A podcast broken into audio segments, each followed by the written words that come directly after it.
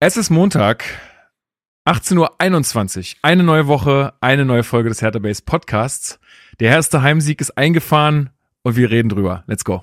Hallo Hertha-Fans, das ist der Hertha Base Podcast mit Lukas Kloss und Marc Schwitzky.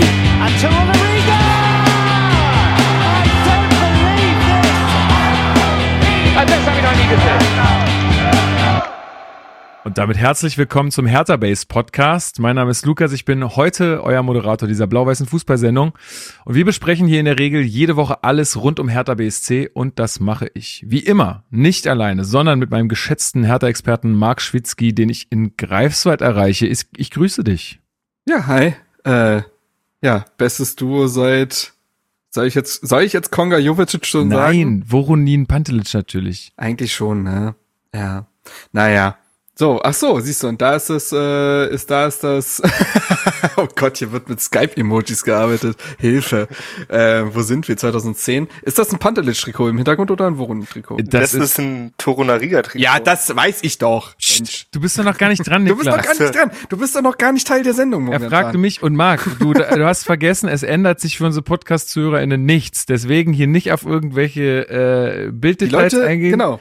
Die Ohren wissen noch nicht, dass du da bist. So aber ja, sprich, sprich zu Ende. Es ist, es ist weder noch, es ist einfach äh, so, hinten Aber frei. es ist tatsächlich aus dieser Saison, genau, aus diesen aus tollen Goiko Katscher Zeiten. Das Bahn, äh, das Bahnlogo hat ein bisschen gelitten, muss man sagen. Ähm, das ist schon so leicht ja, verwaschen. Das, aber ich hatte das auch oft, oft. An. Ich hatte auch oft. Ja, ist doch gut. Schön. Den ihr gerade, ja, wir sind nicht, wir sind nicht zu zweit. Hey. Genau, den ihr, den ihr gerade schon gehört habt, äh, ist äh, Niklas, unser Hertha Base Psychologe. Liebe Grüße nach Bamberg. Äh, Erlangen inzwischen, aber Ach, du bist liebe Grüße umgezogen. zurück. Bin umgezogen. Ah, cool. Okay. Wirke immer noch in Bamberg. Meine alte Wahlheimat sozusagen. Willst du, willst du zu Siemens gehen oder was? Ich will erstmal promovieren und dann gehe ich vielleicht zu Siemens. die ganzen, die ganzen Burnout-Fälle da behandeln. Obwohl, die haben, die haben nur eine 35-Stunden-Woche, habe ich gehört. Das ist ein Traum, es ist, es ist die besten Arbeitsbedingungen der Welt. Gefühlt. Die können, die verdienen sich einen Arsch voll Geld und müssen nichts tun da. Ja, die ja. müssen Niklas betreuen, also. nee, schön, dass du dabei bist, äh, freut uns. Ähm, Genau, lasst uns mal äh, bisschen über auf die Hausmitteilung eingehen, würde ich sagen. Mhm. Ähm, denn, also die erste Sache, die ich gerne nochmal ansprechen würde, es gibt ja auch bei Spotify so eine Bewertungsfunktion und da haben wir jetzt stehen wir kurz vor 800 Bewertungen. Also wenn ihr da mal die 800 voll macht, wäre es geil, einfach in die in die Spotify App gehen und da uns bewerten. Wäre eine sehr sehr gute Sache. Auch da ist es wie bei anderen allen Social Media Kram man wird dann höher gerankt und ihr wisst Bescheid, ne? Ähm, dann ähm, ja, gab es eine Mail und zwar von Benny, der hat äh, uns geschrieben und äh, auch unsere Brettspielfolge von damals sehr gelobt tatsächlich, Niklas. So. Wir hatten es kurz im Vorgespräch. Er hat sich gefreut, er fand es sehr sympathisch mit den Brettspielen.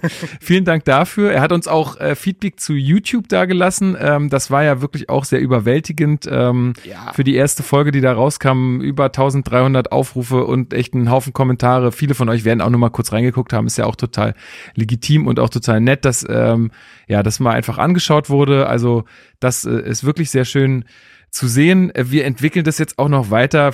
Viele haben dann das 90er Jahre, äh, also Intro irgendwie ein bisschen ähm, kritisiert. Das war tatsächlich meine Idee. Platz, ja, und das ist auch nur ein Platzhalter. Leute. Ja, genau. Wir haben gesagt, wir machen da Work by Progress und solche Sachen gehören dazu. Wir haben schon Bock für auch die Audiotrenner dann immer so leichte grafische Elemente noch einzufügen. Aber das ist halt etwas, was wirklich Zeit braucht und und Zeit ja, habe ich gerade keine hast du halt wirklich gar nicht, ne? Habe ich gar Aber, nicht. Ja, lasst uns da, lasst uns und Marco, der ja den Videoschnitt äh, übernommen hat seit der ja nun letzten Folge, lasst uns da bitte die Zeit. Wir machen Dinge besser, aber haben halt auch gesagt, wir laden das jetzt schon hoch, obwohl wir noch nicht zu 100 Prozent zufrieden damit sind, einfach weil wir das Feedback von euch auch einbetten wollen. Genau. Und, und ich fand es jetzt auch wollen. für die erste Folge schon echt ja. cool. Also ich fand es sehr, sehr gut also gemacht erst, von Marco hab, und ich, so. Ich, ich war sowieso, also genau, ich fand zum einen die Folge schon mal gut. Ja, wir können sicherlich über das Schnitttempo noch reden, über die Dynamik. Das war ja auch genau das, was uns äh, quasi intern auch am meisten beschäftigt hat. Wie oft schneidet man auf die einzelne Person oder solche Dinge, dass es eben nicht zu hektisch wird. Da werden wir ein gemeinsames Tempo mit der Community finden. Aber ich muss auch sagen, ich war wirklich äh, beseelt auch von den Kommentaren auf ja. YouTube. Das war wirklich sehr, sehr schön. Das ist auch teilweise einfach eine unbändige Freude, einfach uns mal zu sehen, dazu Gesichter zu haben. Viele meinen, wir seien, jetzt die bunten Hunde im Olympiastadion, weiß ich nicht. Habe ich nicht so wahrgenommen, aber ich trage auch Maske. Das ist, das so, glaube ich, das schützt mich in dem Fall. Ähm, aber was ich krass fand, viele haben gesagt, ja, mich, äh, ich habe mir Lukas ganz anders vorgestellt. Da würde ja. mich immer interessiert, wie denn? Hässlicher, hübscher, dicker, dünner, größer, kleiner? Was, was ist da genau der Unterschied jetzt? Also vermutlich hässlicher, weil guck dir die an. Also da, damit kannst du nicht rechnen. Oh, damit kannst du nicht oh, rechnen. Danke, danke. nee, jetzt wollte ich gerade was trinken, jetzt komme ich nicht dazu. Ähm, denn äh, genau, keine Zeit ist ein gutes Stichwort. Update Wohnungssuche. Ich habe eine Wohnung. Woo! Es ist genau die geworden, die äh, ich letzten Montag angeguckt habe. Es ist, Leute, es ist absolut crazy. Alles wieder über Kontakte. Ähm, und also ich kann nur jedem raten, der eine Wohnung sucht, sprecht's bei allen an, spreadet das so weit ihr könnt. Ähm, ähm, und dann irgendwie wird das am Ende funktionieren. Der freie Markt ist äh, so wild, da sind die Chancen so schlecht, das muss irgendwie über Kontakte gehen. Alle, anders äh, funktioniert's nicht. Das glaub, so ähnlich hat Freddy Bobic im Sommer auch geredet. das Problem. das Problem hat, hat bei seiner Schwiegermutter gesagt, ey, kennst, kennst du den Spieler? Wenn du irgendwen kennst, Serbien, Montenegro, Bulgarien, ist egal. Der Markt ist so wild. Ja, ist wirklich so. Ist wirklich so. Kann man, kann man gut vergleichen, glaube ich gerade.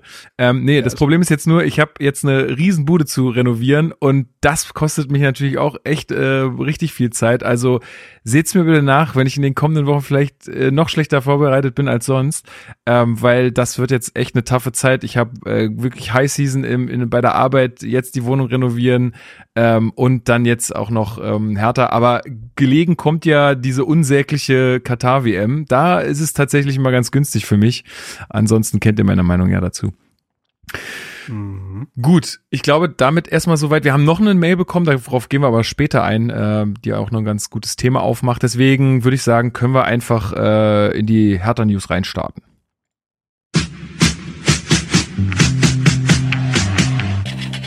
Hertha News.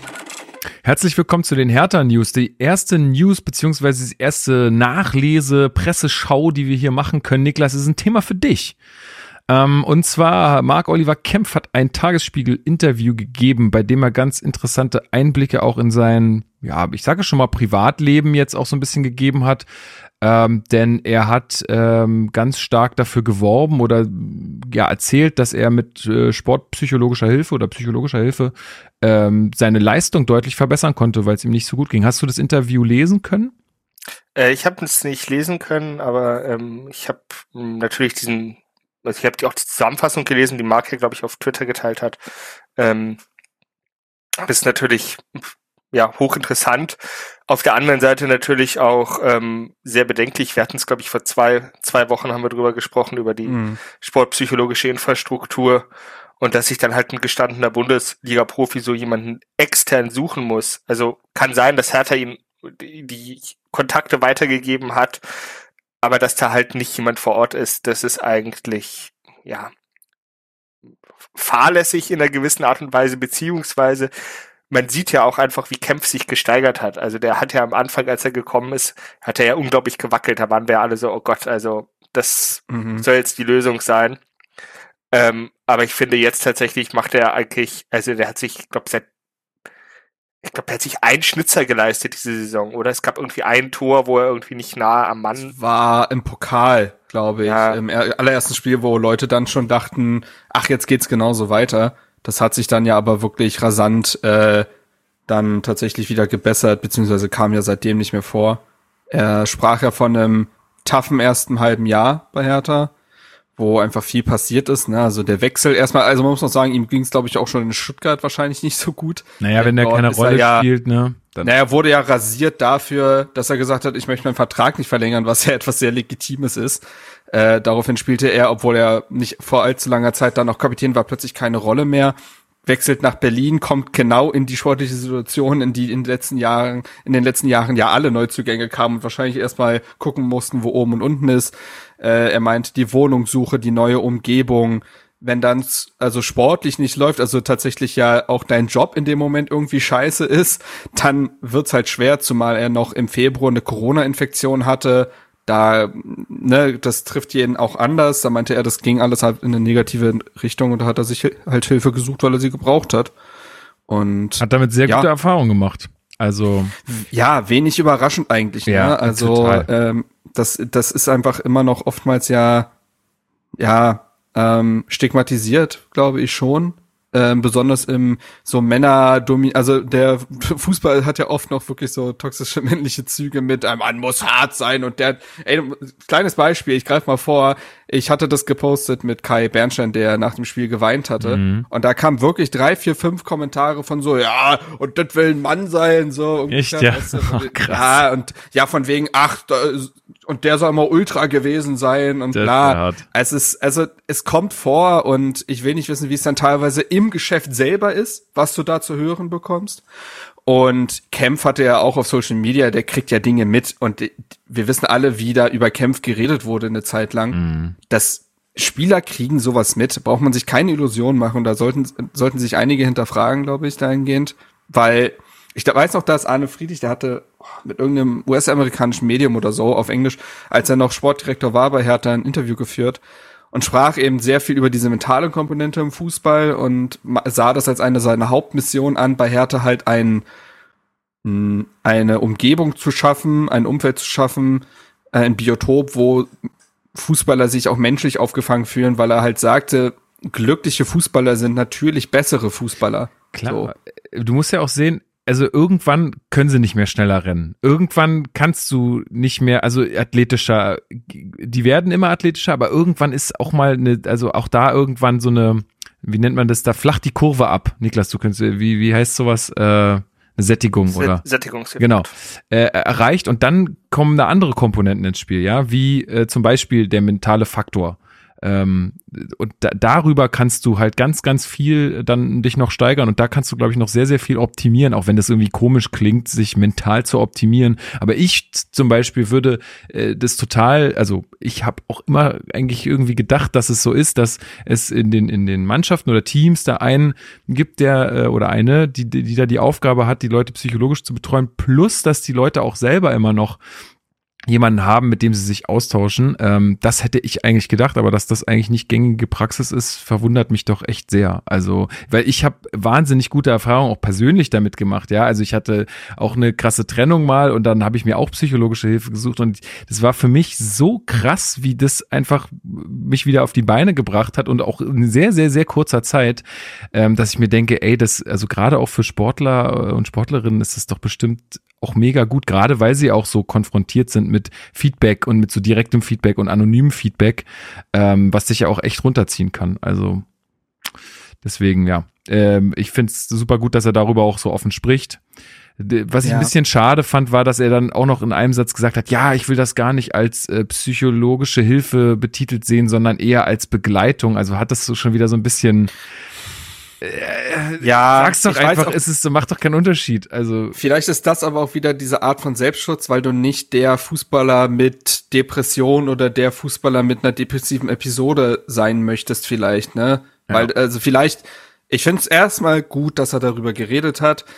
Ich kann verstehen, dass wenn du eine Person des öffentlichen Lebens bist, dir nicht so einen Stempel aufdrucken möchtest. Es wäre schön für die Gesellschaft, wenn solch Personen mit solch einem Sprachrohr das auf sich nehmen und dadurch eben immer weiter zu, äh, dazu beitragen, dass es weniger stigmatisiert wird.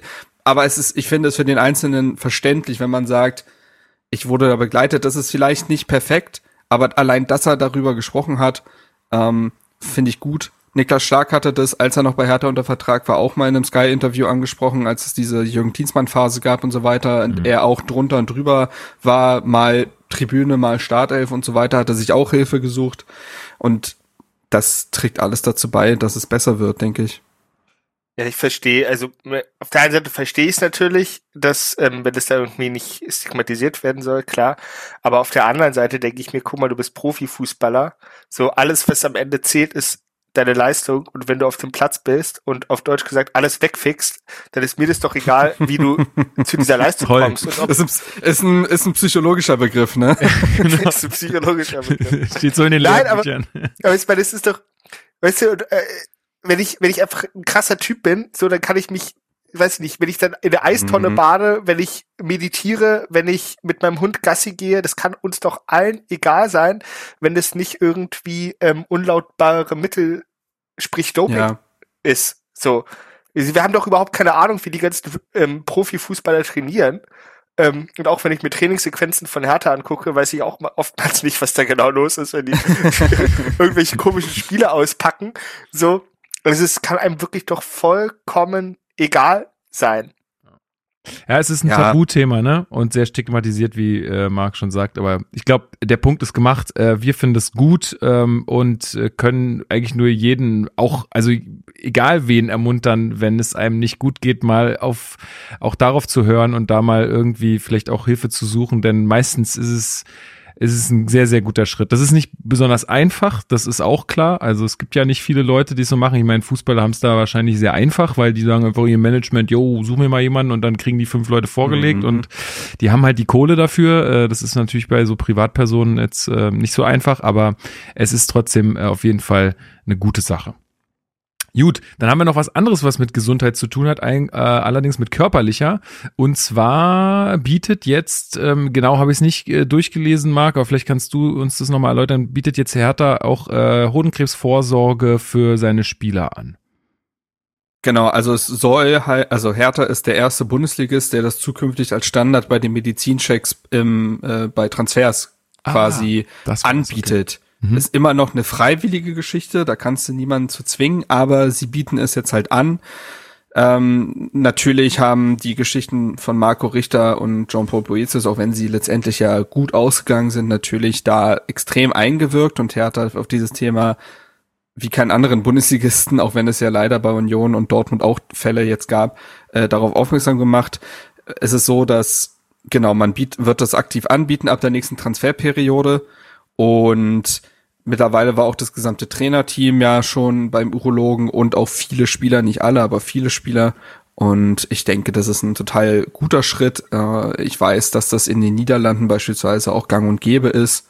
Das äh, ist, gehört sogar dazu äh, für die, auch den schon bestehenden Kader. So wurde das ja auch bei Timo Baumgartel damals entdeckt, weil er ja eigentlich bei PSV Eindhoven unter Vertrag steht. Mhm. Und dementsprechend, ja, guter Schritt, richtiger Schritt. Und klar, bleibt eine freiwillige Geschichte, muss jeder Mensch für sich selber entscheiden.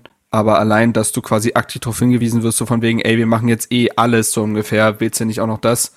Ich glaube, da werden schon viele Spieler sagen, besonders eben dadurch, dass es jetzt schon mehrere Kollegen auch getroffen hat, jo, machen wir. Ja. Ja, also Daumen hoch dafür auch von uns. Sehr, sehr gut. Ähm, mehr haben wir gar nicht auf der Newsseite. Ich glaube dann, ey, es ist, es lasst uns komisch ruhig. Es ist wirklich komisch ruhig. Ähm, kann, können wir empfehlen, also weil das brauchen wir, warum und wieso und weshalb das jetzt ruhig ist, brauchen wir, glaube ich, jetzt hier nicht mehr aufmachen. Das haben wir zur Genüge auch schon mal besprochen. Da nur mal die Empfehlung hier Rasenfunk hören. Ähm, mhm. Da ist nämlich diese Woche der Schwerpunkt bei Hertha BSC und da ähm, wird ausführlich ähm, darüber gesprochen, ähm, was gerade so ich abgeht. Will sein, ich will seinen Nachnamen richtig sagen, deswegen gucke ich jetzt nochmal schnell Guck mal nach, ich sag noch mal kurz, was so Thema ist. Also es ist natürlich alles wie sportliche Situation. Bernstein wird ganz lange besprochen, was der so verändert hat. Aber auch Windhorst äh, ist noch mal groß Thema. Also da wird noch mal, ich glaube, über eine Stunde äh, über Hertha BSC gesprochen. Ähm, Mit Benjamin Zurmühl. Zur ähm, quasi wie zur wie zur Mühle ähm, ist äh, Sportredakteur bei T-Online und äh, der macht das auch echt gut. Also er macht das ja, wirklich gut. Sehr, sehr unaufgeregt, gut informiert. Äh, ich, wir haben ihn ja auf unserer, äh, also gute, gute Fußballmanager haben für ihren Kader ja immer eine Schattenliste. Eine Schattenliste wird das immer genannt. Mit Spielern, die vielleicht in Rollen rutschen könnten. Und so haben wir natürlich auch eine Schattenliste für den Podcast. Und da ist er auf jeden Fall drauf. Kriegst Wenn du dazu zuhörst, du kriegst eine Nachricht. du wirst verpflichtet. Genau. Komm ran. Du bist soweit. Sehr gut. Zupf schon mal die oh Gott, Augenbrauen. Der nächste Benny, das, das kann man eigentlich nicht machen. Stimmt, oh mein Gott, ja. Naja, dann müssen wir uns noch einen Spitznamen ausdenken oder so. Mal sehen. Also vielleicht, vielleicht kriegt er ihn auch bald hier zu hören. Wir würden uns freuen. Gut, dann äh, würde ich sagen, steigen wir direkt ein in die Spielanalyse.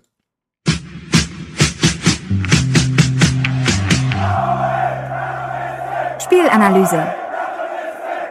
Herzlich willkommen zur Spielanalyse. 60.000 ZuschauerInnen wollten das Spiel ähm, Hertha BSC gegen Schalke 04 sehen am Sonntagabend um 17.30 Uhr und äh, Hertha BSC war Favorit, Niklas. Das kann man sich äh, kaum vorstellen, aber es ist so, vor allen Dingen bei dieser Tabellenkonstellation. Aber wir haben ja auch im letzten Podcast gesagt, die müssen jetzt gewinnen.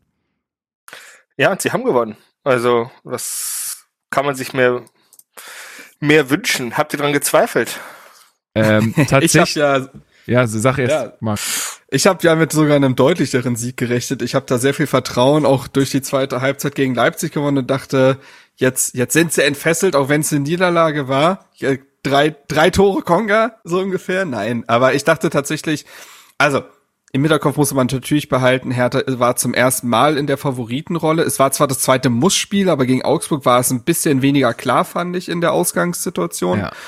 Und trotzdem habe ich gedacht, vielleicht auch mit diesem, also ich hatte schon irgendwie damit gerechnet, dass Konga und Jovetic beide starten und dass man da, ne, die Marschroute klar sein wird und dass man vielleicht früh das 1 zu 0 machen kann, um dann halt dann auf gebrochene Schalke irgendwie zu sehen. Aber ich greife mal vorweg. Ich finde, dass äh, Matthias Kreuzer, der ja die Interimslösung, der hat einen guten Job gemacht für Ja. das Spiel. Das muss man mal wirklich sagen. Fand ich auch. Also du hast es jetzt gerade schon ein bisschen angesprochen. Aufstellung, Jovetic und Konga haben äh, gestartet. Tusa und Serda waren Mhm. auf der 6. Ansonsten war eigentlich alles unverändert. Ähm, Ejuke stand wieder in der Startelf, Ah, der okay. gegen Leipzig tatsächlich nicht gestartet ist, Ah, sondern stimmt. da war ja Marco. Richter Teil der Startelf. Und was dazu kommt, Jean-Paul Boetius wieder im Kader gewesen. Ähm, das Und hat Maoli da. Oh, ja, da wollte ich, das wollte ich auch noch sagen. äh, aber Boetius ist natürlich erstmal die schöne Nachricht. In der ersten Woche, wo er ja auch ins Mannschaftstraining zurückgekehrt ist, direkt auch in, im Kader und letztendlich ja später auch noch auf dem Feld. Da ist natürlich äh, das Gute, dass er, er hat ja viel vom Programm dann mitgemacht davor. Anders als Marco Richter, der diese gesamte Sommervorbereitung verpasst hatte. Das heißt, der Substanzverlust war geringer bei Djanga und ja, tatsächlich war auch Maoli da im Kader. Spannend da ist, ein Platz wurde natürlich für den mit Infekt ausfallenden äh, Kevin Prince Boateng frei. Aber ein gewisser Wladimir Darida stand nicht im Kader und das ohne Angabe von Gründen. Also der wurde jetzt nicht genannt als Wackelkandidat oder ähnliches. war, nicht, Und war nicht Boateng sogar äh, unten bei den Spielern? ja, der Ja. war im Stadion. Ich glaube, es war halt so, dass der, der war wahrscheinlich noch nicht so fit, Ah, dass er jetzt im Kader, also ein, schon, ein, schön mit dem du musst dir also, weil du musst dir vorstellen, ein fitter Boateng ist jetzt schon, ist jetzt, ne, hat so seine Wehwehchen, wenn er jetzt auch nicht bei ganz 100 Prozent ist, dann lässt ihn lieber draußen, vor allen Dingen, wenn Boetius sich ja anbietet, aber tatsächlich spannend, das finde ich zumindest, dafür, dass er ja so lange, so viele Jahre eine Konstante war im Kader, Darida nicht dabei. Ja. Gut, wir müssen wir äh, irgendwo anders fragen, warum das so, warum das so war. Und ich habe dazu eine Frage ähm, zur Gesamt, also zu den Spielern. Und vielleicht kann mir das ja können, wie damals bei den Stutzen, kann uns das ja vielleicht die Schwarmintelligenz beantworten. So, Christensen ein Tor, Tjag Ernst die Nummer zwei. Aber es ist auch jedes Mal Philipp Sprint dabei. Ist euch das mal aufgefallen? Der ja eigentlich für die U23 verpflichtet wurde, als erfahrenerer ne, Keeper, Rückkehr zur Hertha, ist ja bei Hertha ausgebildet worden. Ich denke mal, da wird auch irgend so eine Geschichte sein mit, wir äh, lassen dich auch nach deiner aktiven Karriere äh, dich hier weiterbilden oder so. Aber der ist bei, ich glaube, bei jedem Spiel, ob heim oder auswärts, ist der immer dabei, macht sich vorher aktiv mit warm. Und da würde ich gerne wissen, was das für einen Hintergrund hat. Also, weil der ist ja auch nicht gelistet für diese Spiele. Das, das, das, Achso, der steht das nicht im Kader, ist aber immer dabei. Ja, Mhm. Oh, gute Frage. Vielleicht ist er der Kabinen-DJ. Den gibt's ja nicht. Laut Boateng gibt's den nicht. Ähm, ist immer der, der als erster an den Reglern ist. Äh, Aber ja, äh, wäre jetzt auch meine Antwort gewesen, Niklas. Ähm, weiß ich nicht. Äh, keine Ahnung, vielleicht hat irgendwas mit dem lösen sie im Aufwärmen, Sprintduell. auf, äh, Aufwärmtraining irgendwie, äh, dass das da oder ja, dass das da irgendwie eine Rolle spielt, dass da Brauchst du da drei Keeper? Ja, weiß ich nicht. Also, das, also so genau habe ich das auch noch nicht beobachtet. Ähm, keine Ahnung. Ja, also gerne mal in die Kommentare kloppen, äh, wenn ihr es wisst. Äh, warum ist der auch immer mit dabei? Warum beziehungsweise warum sind da drei Torhüter immer mit am Start? Er Ähm, und äh, Rufen Wertmüller li- liefern sich übrigens auf Instagram ein ziemlich lustiges äh, Ding, weil, also Wertmüller ist da ja, glaube ich, auch schon für so ein paar Reha-Geschichten oder so, weiß ich nicht genau. Und jeden Morgen guckt sich dann Philipp Sprint die Schuhe an, die Rufen Wertmüller dahinter lässt und kommentiert das auf Instagram. und meint, ja. so muss man deine Schuhe putzen, Junge. Marks kleine Social Media Ecke hier. Sehr ja, gut. hier, klar. Ich bin, ich bin nah dran. Ich, ich bin nah dran. Machen wir auch noch einen Einspieler für. Dann kannst du uns immer die, die Woche Hertha BSC im Social mm. Media ähm, berichten. Oh, holt mich ab. Äh, Agu Rochel hat einen sehr süßen Hund. Das ist noch so eine andere Zusatz, die ich habe. ich bin so froh, dass ich da nicht mehr so suchte. Gut, aber lass uns mal ins Spiel reinstarten, weil Hertha mhm. kommt gar nicht so schlecht ins Spiel. Also ich musste auch ein paar Mal an dich denken in der ersten Halbzeit, Marc, weil ich auch gehofft das hatte, dass... ich erstmal generell schön, aber... nee, aber das, äh, weil ich auch äh, so ein bisschen dran denken musste, dass du da auch, glaube ich, äh, genauso wie ich auch vor dem Spiel irgendwie frohen Mutes warst. Aber eigentlich kommt Hertha ganz gut ins Spiel. Zweite Minute kriegt Konga gleich die erste Chance, die jetzt nicht wahnsinnig gefährlich ist, die Schwolo gut halten kann. Ähm, aber das war schon mal ein ganz guter Auftakt. Aber danach hatte ich so das Gefühl, Niklas äh, brach so ein bisschen, also ging so ein bisschen das äh, Momentum um. Marc hat es ja gerade schon gesagt, die waren gut eingestellt, äh, waren griffig irgendwie und ähm, haben uns da so ein bisschen den Schneid abgekauft im eigenen Stadion.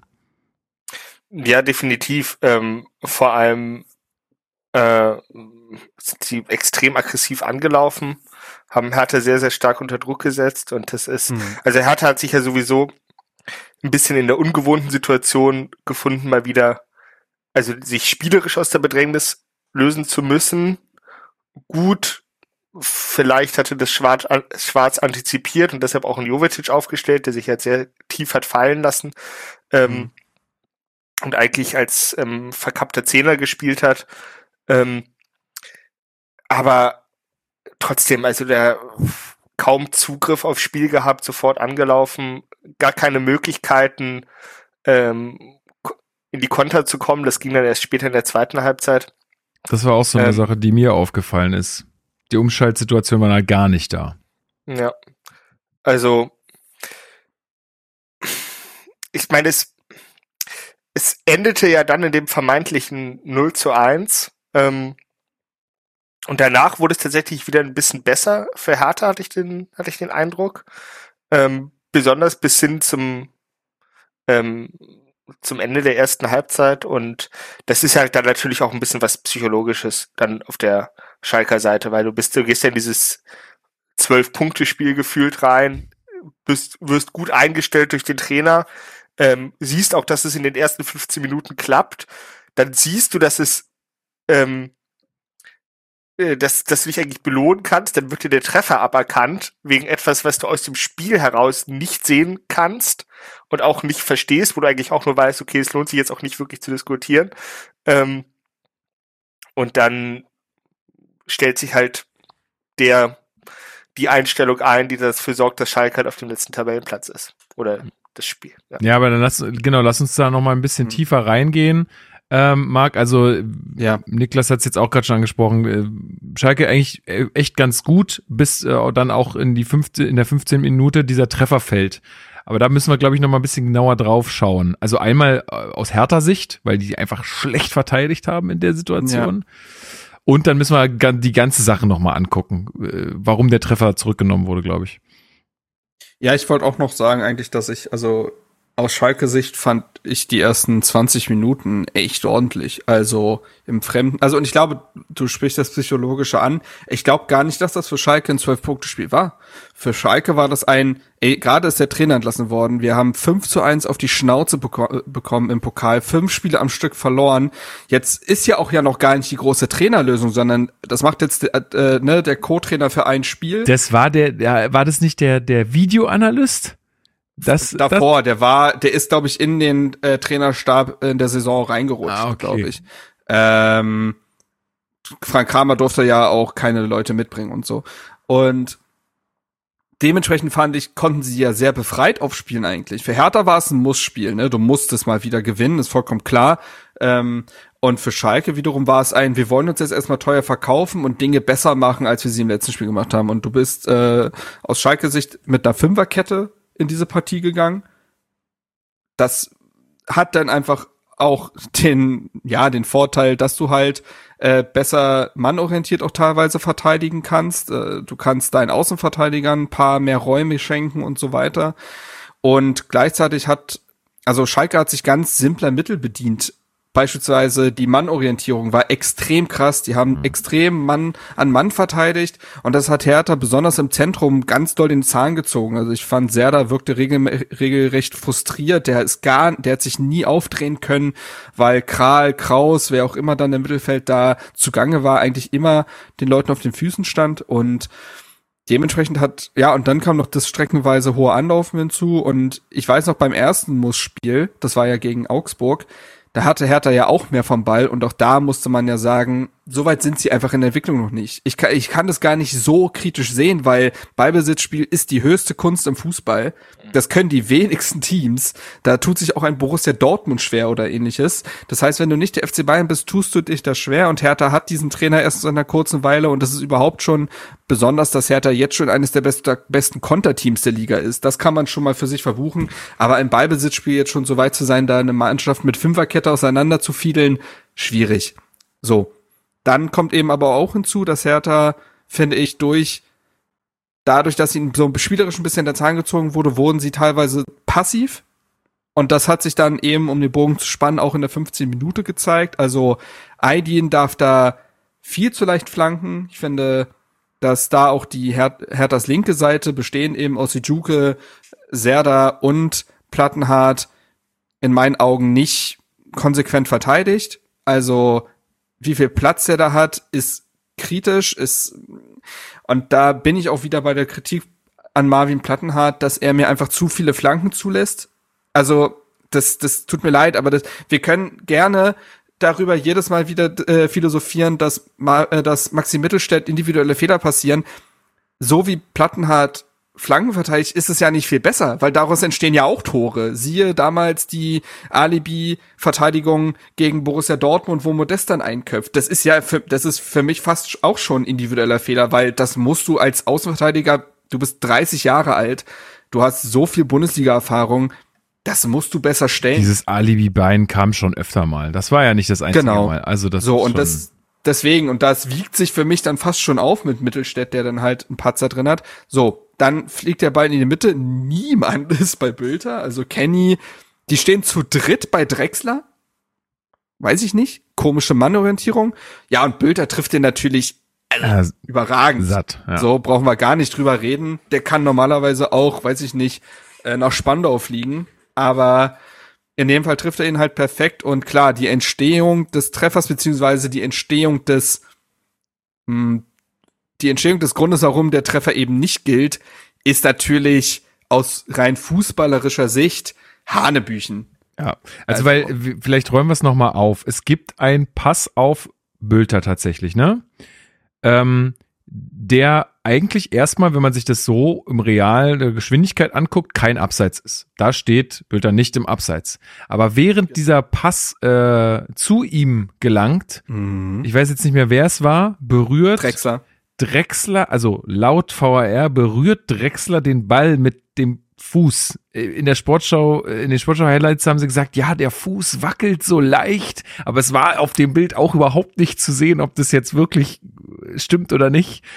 Und äh, Niklas, wir hatten es kurz im Vorgespräch, es ist wirklich, also, und Marc hat es schon gesagt, es ist doch Hanebüchen. Also, wieso, da entsteht doch kein Vorteil. Es ist einfach Quatsch. Ich sehe es gerade nochmal, das ist so geil. Das ist, ich kann mit dem Bild dann immer noch nicht sagen, ob er ihn berührt hat.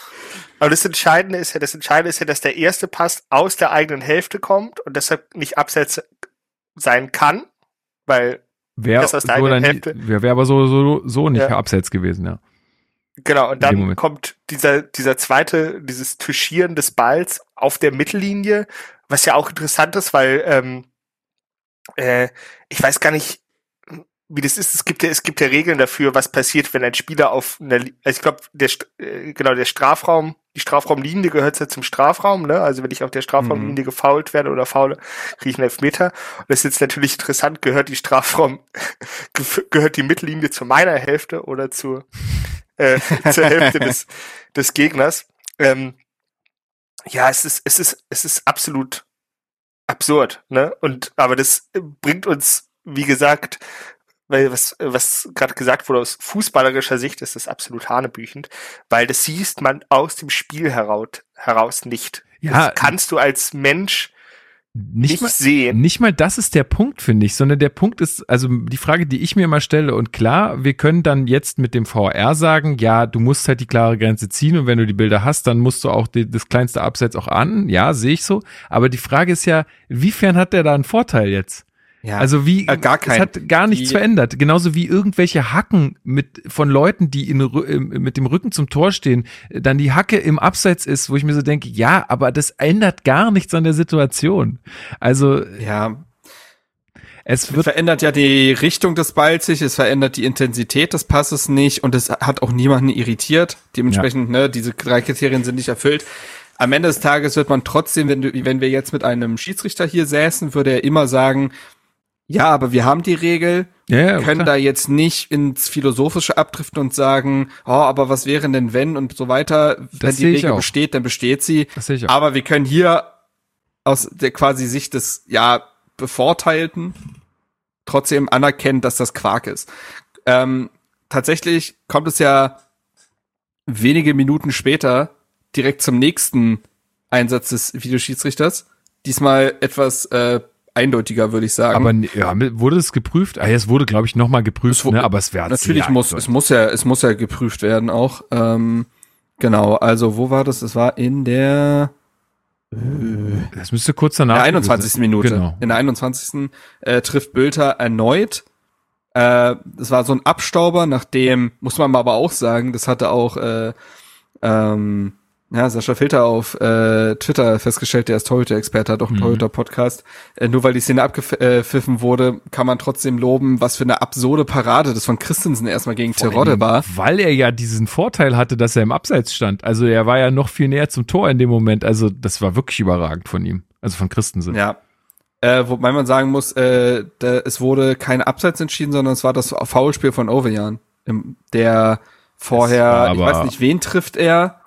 Weil ich mir aber auch, aber ich glaube auch tatsächlich, er trifft, also der Schalke-Spieler trifft den Ball nicht. Er trifft Luke Bacchius Fuß und Luke Bacchius Fuß trifft da, dadurch den Ball. Also es ist ein, ich habe das nämlich gesehen in der Wiederholung und ich dachte mir, das ist, oh Gott, der Treffer wird gegeben, weil der Ball von Luke Bacchius Fuß kommt. Ach so, Ja, der kommt von seinem nicht. Fuß. Ähm, ja, das, na, wobei ich mir da nicht so sicher bin. Also ich glaube, die TV-Bilder hatten dann doch nochmal aufgeschlüsselt, dass der Ball tatsächlich doch von Ovejan kommt. Aber quasi bevor überhaupt auf Abseits geprüft wurde, wurde es überhaupt schon mal als Foulspiel von ihm bewertet. Also es gab quasi zwei Gründe, um diesen Treffer nicht zu geben. Und der Ball war auch, glaube ich, an einer Hand vom Schalker noch vorher dran, irgendwie also in der Entstehung. Und dann ist es ja meines Wissens auch irgendwie schwierig oder dann ist ja auch zumindest fragwürdig, ob das dann ge äh, gegeben wurde. Also, sagen wir mal so, ein Tor, was jetzt, äh, ja, in so einer Entstehung hätte irgendwie viel, hätten viele Mannschaften so ein Tor schießen können. Also, das ist okay, Ja. dass es äh, zurückgepfiffen wurde. Alles gut.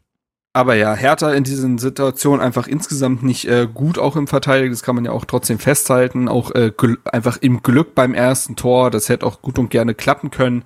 Und in dieser Phase hat sich Hertha einfach, wie gesagt, den Zahn so irgendwie ein bisschen ziehen lassen, waren vielleicht auch ein bisschen überrascht davon, wie hoch sie von Schalke angelaufen wurden, wie aggressiv die waren, dass sie sich eben nicht diese haarsträubenden Fehler erlaubt haben wie in den Spielen zuvor. Und das geht eben auf die Arbeit von Matthias Kreuzer zurück, der da innerhalb, innerhalb dieser ja tatsächlich halben Woche, glaube ich, weil die haben ja unter der Woche eben noch Pokal gespielt. Ähm, gut, ich glaube Dienstag war das Pokalspiel, Sonntag das äh, Spiel. Da kam, hat er den viel mitgegeben, aber Hertha wurde daraufhin besser, nicht gut, aber besser. Es gab in der 26. Minute beispielsweise ja dann die große Chance für Stefan Jovetic, nachdem Dodi Luke Bakio einmal den, äh, ja, äh, das Tempo angezogen hatte, ja einfach an Matriciani vorbeirennt. Das war ja also Ey, ein absolutes Mismatch in der Situation. Und der Pass kommt auch gut und Jovetic schießt sich halt selber ans Bein. Also das, war ist schon halt, wirklich bitter, Alter. Also das hätte schon gut und gerne auch mal ein Treffer sein können. Ich finde, wenn jemand äh, vom Jovetic-Format in so eine Situation kommt, darfst du dich nicht das selber ist nicht anschließen. das erste Mal in dieser Saison. Genau, einmal das und ich finde auch, also ich, vielleicht greife ich jetzt auch vor und vielleicht seht ihr es anders, weil ich habe äh, wirklich so insgesamt ja nur die Stadionsicht gehabt, aber ich fand, der war auch super unsichtbar, gerade in der ersten Halbzeit. Klar, der war total in der total in der Luft gehangen, bis auf die eine Szene und wenn er diesen Pass am Ende nicht spielt, dann finde ich, ist das keine gute Leistung von Jovetic gewesen, so insgesamt. Also klar, die ganze Mannschaft war irgendwie nicht so wahnsinnig gut drauf, aber ich Ja. finde, er rettet seine Leistung pro Spiel immer mit so einem Pass oder einem Tor. Ja, gut. Aber Aber sonst. das ist halt. ja, ja, na klar, Ja. das ist am Ende das Entscheidende. Aber ähm, irgendwie sonst Ja. ist er irgendwie mal ein bisschen, weiß ich nicht. Also, ich würde immer noch sagen, dass er der Mannschaft eben aufgrund seines seiner Kreativ- Kreativität dann eben doch noch ein Element gibt, was ihr teilweise fehlt. Ähm, in dem Spiel beispielsweise ist er ja auch indirekt am 1 zu 0 beteiligt, weil er mal wieder clever auf den Flügel ausweicht, den Ball in die Mitte spielt und Hertha gewinnt ja dann einfach den zweiten Ball und Toussaint macht das Tor, da kommen wir auch gleich zu. Aber auch da ist er überhaupt in der Entstehung, also du bist ja auch äh, ein Vertreter davon, Lukas, dass man Dinge auch einfach mal probiert. So, weil vielleicht dann aus diesem Probieren ein Zufallsprodukt entsteht, mit dem dann wieder irgendwas passiert, ein Distanzschuss, was auch immer. Und dafür steht Jovetic für mich schon. Er ist schon, selbst wenn der Aktion im ersten Moment vielleicht nicht super geglückt ist, hat er den Ball trotzdem in die gegnerische Hälfte getragen oder den Ball in 16er gespielt oder so und daraus entstehen vielleicht Dinge. Es ist jetzt noch nicht so, dass diese Leistungen überragend sind, das kann man nicht sagen, aber er war jetzt in drei Spielen in Folge an Toren direkt beteiligt. Klar, so fair muss man So, sein. Und bei Her und so, genau. Und ich verstehe, also, ne, ich verstehe schon, was seine Kritik auf die 90 Minuten gesehen ist. Und trotzdem kann man, ja, also ich glaube, da gibt's auch zwei Wahrheiten. Hertha hat bislang trotzdem in elf Spielen, ich sag mal, nur 14 Tore erzielt. Ne? Hm. Und da sind drei Torbeteiligungen schon guter Wert. So. Ähm, und ja, dementsprechend glaube ich, ist es schon so, dass er immer noch Steigerungspotenzial hat, was komisch ist, wenn man über einen Spieler redet, der 32 ist, beziehungsweise ja auch äh, am 2. November 33 wird. Und trotzdem hat er ja aufgrund von Verletzungen nicht so viel Rhythmus gehabt. Und ja, da passt noch nicht alles. Und trotzdem glaube ich, dass er, dass er in den letzten Spielen mit dem Jahr ein Tor und zwei Vorlagen schon viel Wert hatte. ja. Ja, dann kommen wir doch Ich- mal zu, sorry, Ja, Niklas, wir lassen, Ja, ich. Hm? sag gerne. Ja, nein, ich wollte nämlich, ähm, ich wollte nämlich trotzdem äh, zum Leidwesen aller nochmal auf den VR zurückkommen. Ähm, und was ähm, Marc nämlich gesagt hat, dass es jetzt keinen Grund gibt, philosophisch zu werden. Ich bin der äh, gegenteiligen Meinung. Es gibt absolut einen Grund, philosophisch zu werden. und zwar, gut. Wer deine Artikel kennt, weiß ja auch, dass du so wie Nein, aber es ist, es ist, also weil ich finde, dieses, besonders die erste Szene hat wirklich einfach mal gezeigt, welches Element hier in den Fußball implementiert wird, nämlich dieses Element dieser, ähm, ja, ich letztes Mal beim Fachbegriff der technologischen Mediation und in dem äh, im Sinne, dass die dass hier die, die, die, die Fähigkeiten der Schiedsrichter durch diese Möglichkeiten, sich die Fernsehbilder anzugucken und in ihre Entscheidung mit einzubeziehen, von vornherein, ähm, also äh, einfach in einem Maß erweitert werden, was das menschliche Auge nicht liefern kann und auch in Ja. was nicht so ja gedacht war in dieser in dieser auch in dieser in der Erstellung des Spiels und in der Entwicklung des Spiels. So es war immer ging immer um Millimeterentscheidungen, um ähm, um ja kontroverse Entscheidungen etc. pp. Und selbst dieses technologische Mittel ist nicht ähm, unfehlbar, weil ich habe von äh, vor ein zwei Jahren habe ich einen fantastischen Artikel darüber entdeckt, der ist ganz ganz kurz oder die Sachen ähm, sind äh, die die Keypoints sind ganz ganz kurz und zwar wenn ihr wenn ihr euch die Bilder anguckt von jeder VR Entscheidung, ne, dann sieht man ja, das läuft in Zeitlupe, aber trotzdem das Bild oder die Bewegung, weil es in Bewegung ist, das schmiert ja so ein bisschen. Ne? Mhm, Also der Ball ist klar. ja dann nicht hier so. Und das Mhm. liegt eben daran, ähm, dass die, dass es nicht so gut dargestellt werden kann. Und jetzt ist die Frage, wenn man so einen geschmierten Ball hat, wo ist der Ball wirklich zu diesem Ja, ja, Zeitpunkt? ja, ja. So. Und das heißt, du kannst es, du kannst es relativ, kannst es modellieren und dabei kommt raus, naja, allein schon dieser Effekt sorgt dafür, dass es, ähm, dass, dass es teilweise eine, eine Spanne von 10 Zentimetern geben kann. 10 Zentimetern.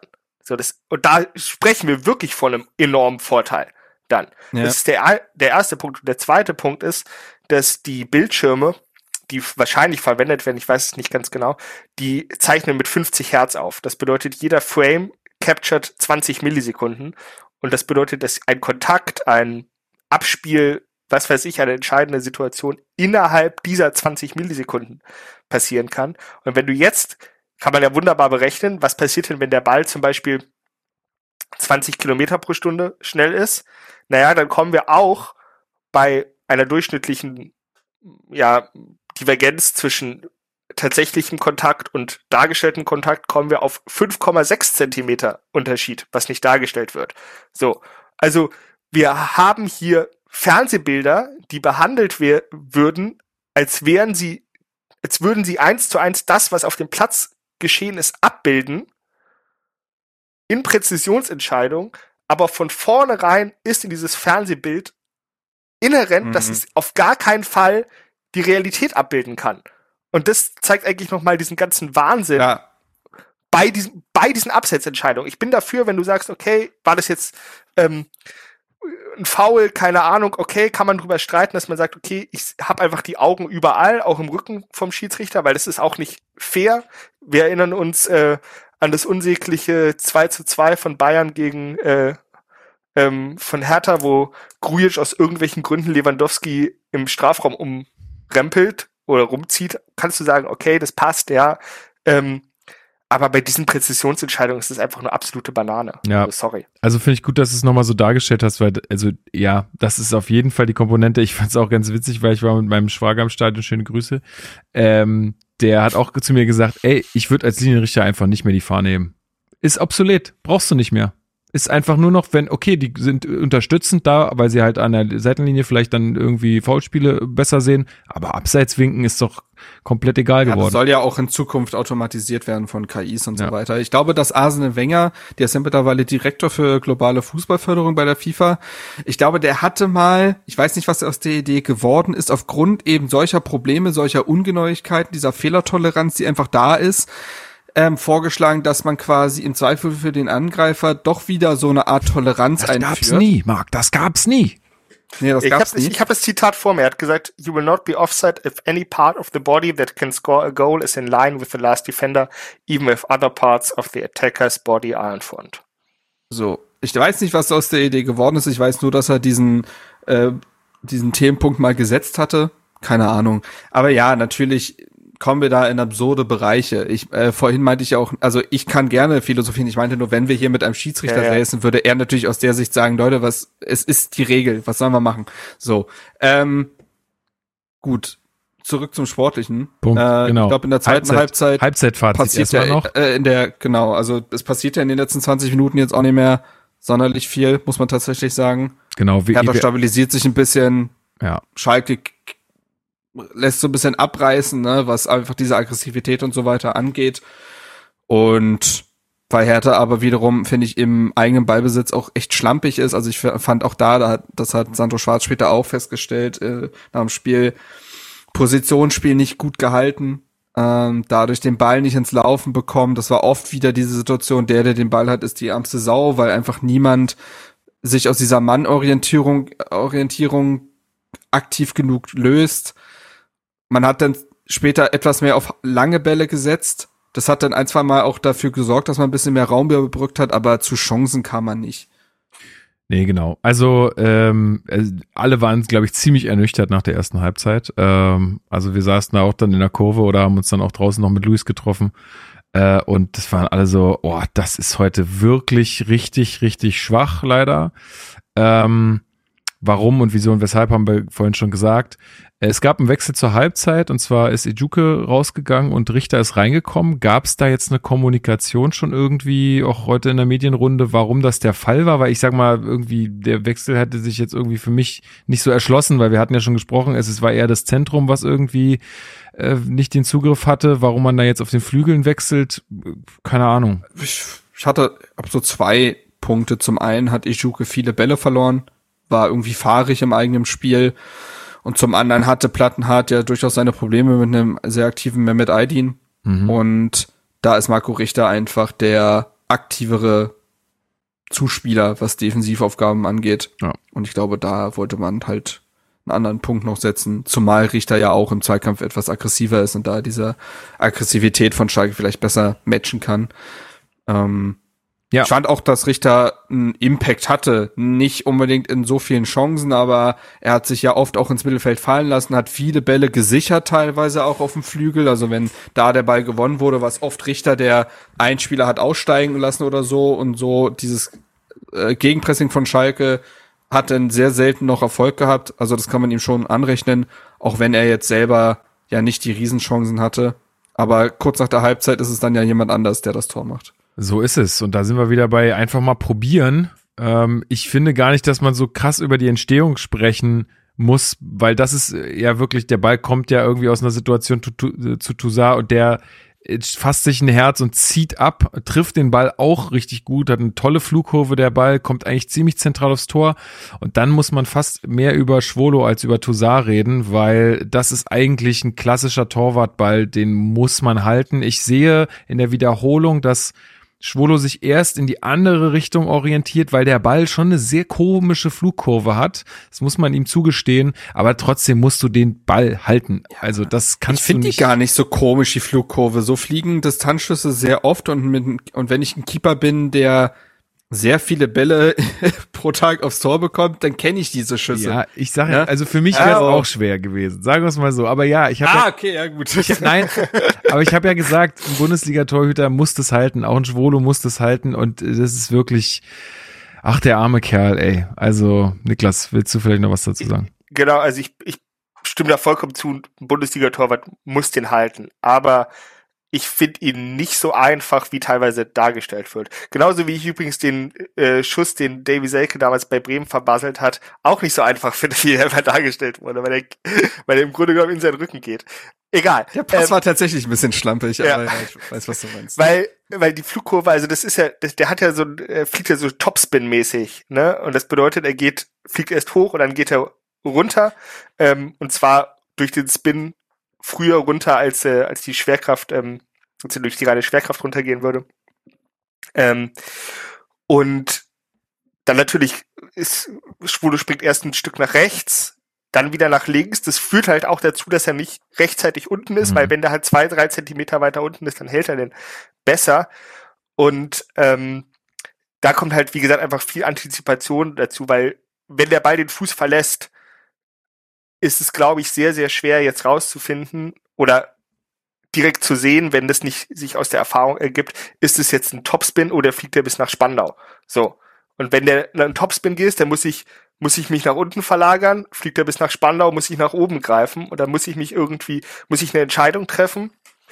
Ähm, und äh, ja, obwohl nach, doch, er, fliegt nach Spandau. Nee, obwohl Spandau ist ja im Süden, aber dann nach Hannover. ja, also wir haben, wir haben zu der Szene oder zu, zu, zu der Sache mit Schwolo allgemein auch nochmal eine Mail von, Mail von Felix bekommen, fand ich äh, sehr gut, hat uns da auch nochmal drauf aufmerksam gemacht oder auch nochmal gesagt, hey, redet doch auch nochmal darüber auch als Schwolo schon vor dem Spiel äh, zum, zum Warmmachen ins Stadion kam, also ich glaube, es war so ein Reflex, okay, da kommt irgendein Schalker äh, aufs Spielfeld, okay, die Kurve ging richtig ab und äh, hat gepfiffen und ausgebuht. Ich weiß nicht, wie viele daran gedacht haben, dass es jetzt gerade Schwolo ist. Trotzdem muss man, also findet auch Felix, finde auch ich, ist es hm. eigentlich kein Umgang mit einem Spieler, der eigentlich noch bei Hertha unter Vertrag steht, egal ob das jetzt im Schalke-Trikot ist oder nicht. Also das ist mal Punkt ja. eins. Ähm, ja, oder äh, sein Punkt gewesen zumindest. Ähm, ich finde, da, das gehört sich einfach nicht. Und ich, also der Mann, der macht einiges durch, glaube ich, auch wenn er ja sehr viel auch dazu beiträgt, ähm, aber leichter wird es nicht. Wir haben es ja mit Kemp vorhin schon gehabt. Ähm, ich habe mich auch so ein bisschen anstecken lassen, vor allen Dingen äh, dann bei den Schmähgesängen, so in der Kurve gab es so einen Wechselgesang, äh, der richtig geil war und richtig gut funktioniert hat. Äh, da habe ich mich auch so anstecken lassen, aber normalerweise finde ich ja Schmähgesänge auch eher äh, nicht so nice. Ähm, ja, aber wenn es gerade dann auch so in Richtung Schwolo geht, finde ich das auch nicht fair, weil wie gesagt, er ist immer noch unter Vertrag und so wie es aussieht, wird er auch nächste Saison wieder bei uns landen. Also da muss man halt einfach fair sein irgendwie. Das ist nur noch mal so mein Plädoyer dazu und vielen Dank an Felix da nochmal für den Hinweis. Marc. Kann ich nicht viel zu sagen. Ach so, also Heme sah gerade so aus, als hättest du irgendwie wolltest du Nö, also Häme gehört sich einfach nicht. Also ich habe es ja auch ein bisschen hämisch kommentiert auf Twitter, als ich schrieb nach dem Tor Schwolo bleibt Tertaner oder ist Tertaner. Was ja faktisch richtig ist, weil er ja, Genau, du meintest das gar nicht so, ne? Ja, ja. Das war einfach nur, das war einfach nur eine äh, ganz nüchterne Beobachtung. Nein, also bittere Szene für ihn, der auch nicht, also auch auf Schalke nicht unumstritten ist. Ähm, das muss man auch sagen. Da werden, werden jetzt, glaube ich, auch gewisse Diskussionen geführt, was die Torhüter-Position angeht, weil er auch, das ist, ja, also das ist schon ein Patzer, finde ich irgendwie. Nicht so ein ulkiger Patzer, der in irgendeiner äh, Bundesliga-Punch-Show landen wird, aber schon, wo du sagst, das ist ein Torwartfehler. Ansonsten ist es bei Schwolo ja ganz oft der Fall, dass er, dass man ihm gar nicht so viel vorwerfen kann, aber sich bei ganz vielen Toren auch denkt, boah, ein besserer Keeper hält den. So, das geht schon. Und das sehen wir er jetzt hatte, auch bei Christensen. Er hatte ja auch ein paar, paar Szenen, die äh, ganz gut waren noch im Spiel. Also äh, ja, die ersten paar Minuten genau. gegen Konga halt ja. zweimal da gewesen. Ja, aber schwierig. Ich finde auch, dass er beim dann später 2 zu 1 jetzt auch keine gute Figur macht und da Konga komplett die Ecke aufmacht und da relativ bedröppelt steht weiß ich nicht. Also auch da hätte ich beispielsweise, glaube ich, ein Christensen hätte da einem Stürmer deutlich, also der hätte da deutlich mehr Faxen gemacht, um den Stürmer irgendwie noch zu irritieren. Äh, Wäre vielleicht auch einfach früher draußen gewesen, weil er besser antizipiert hätte.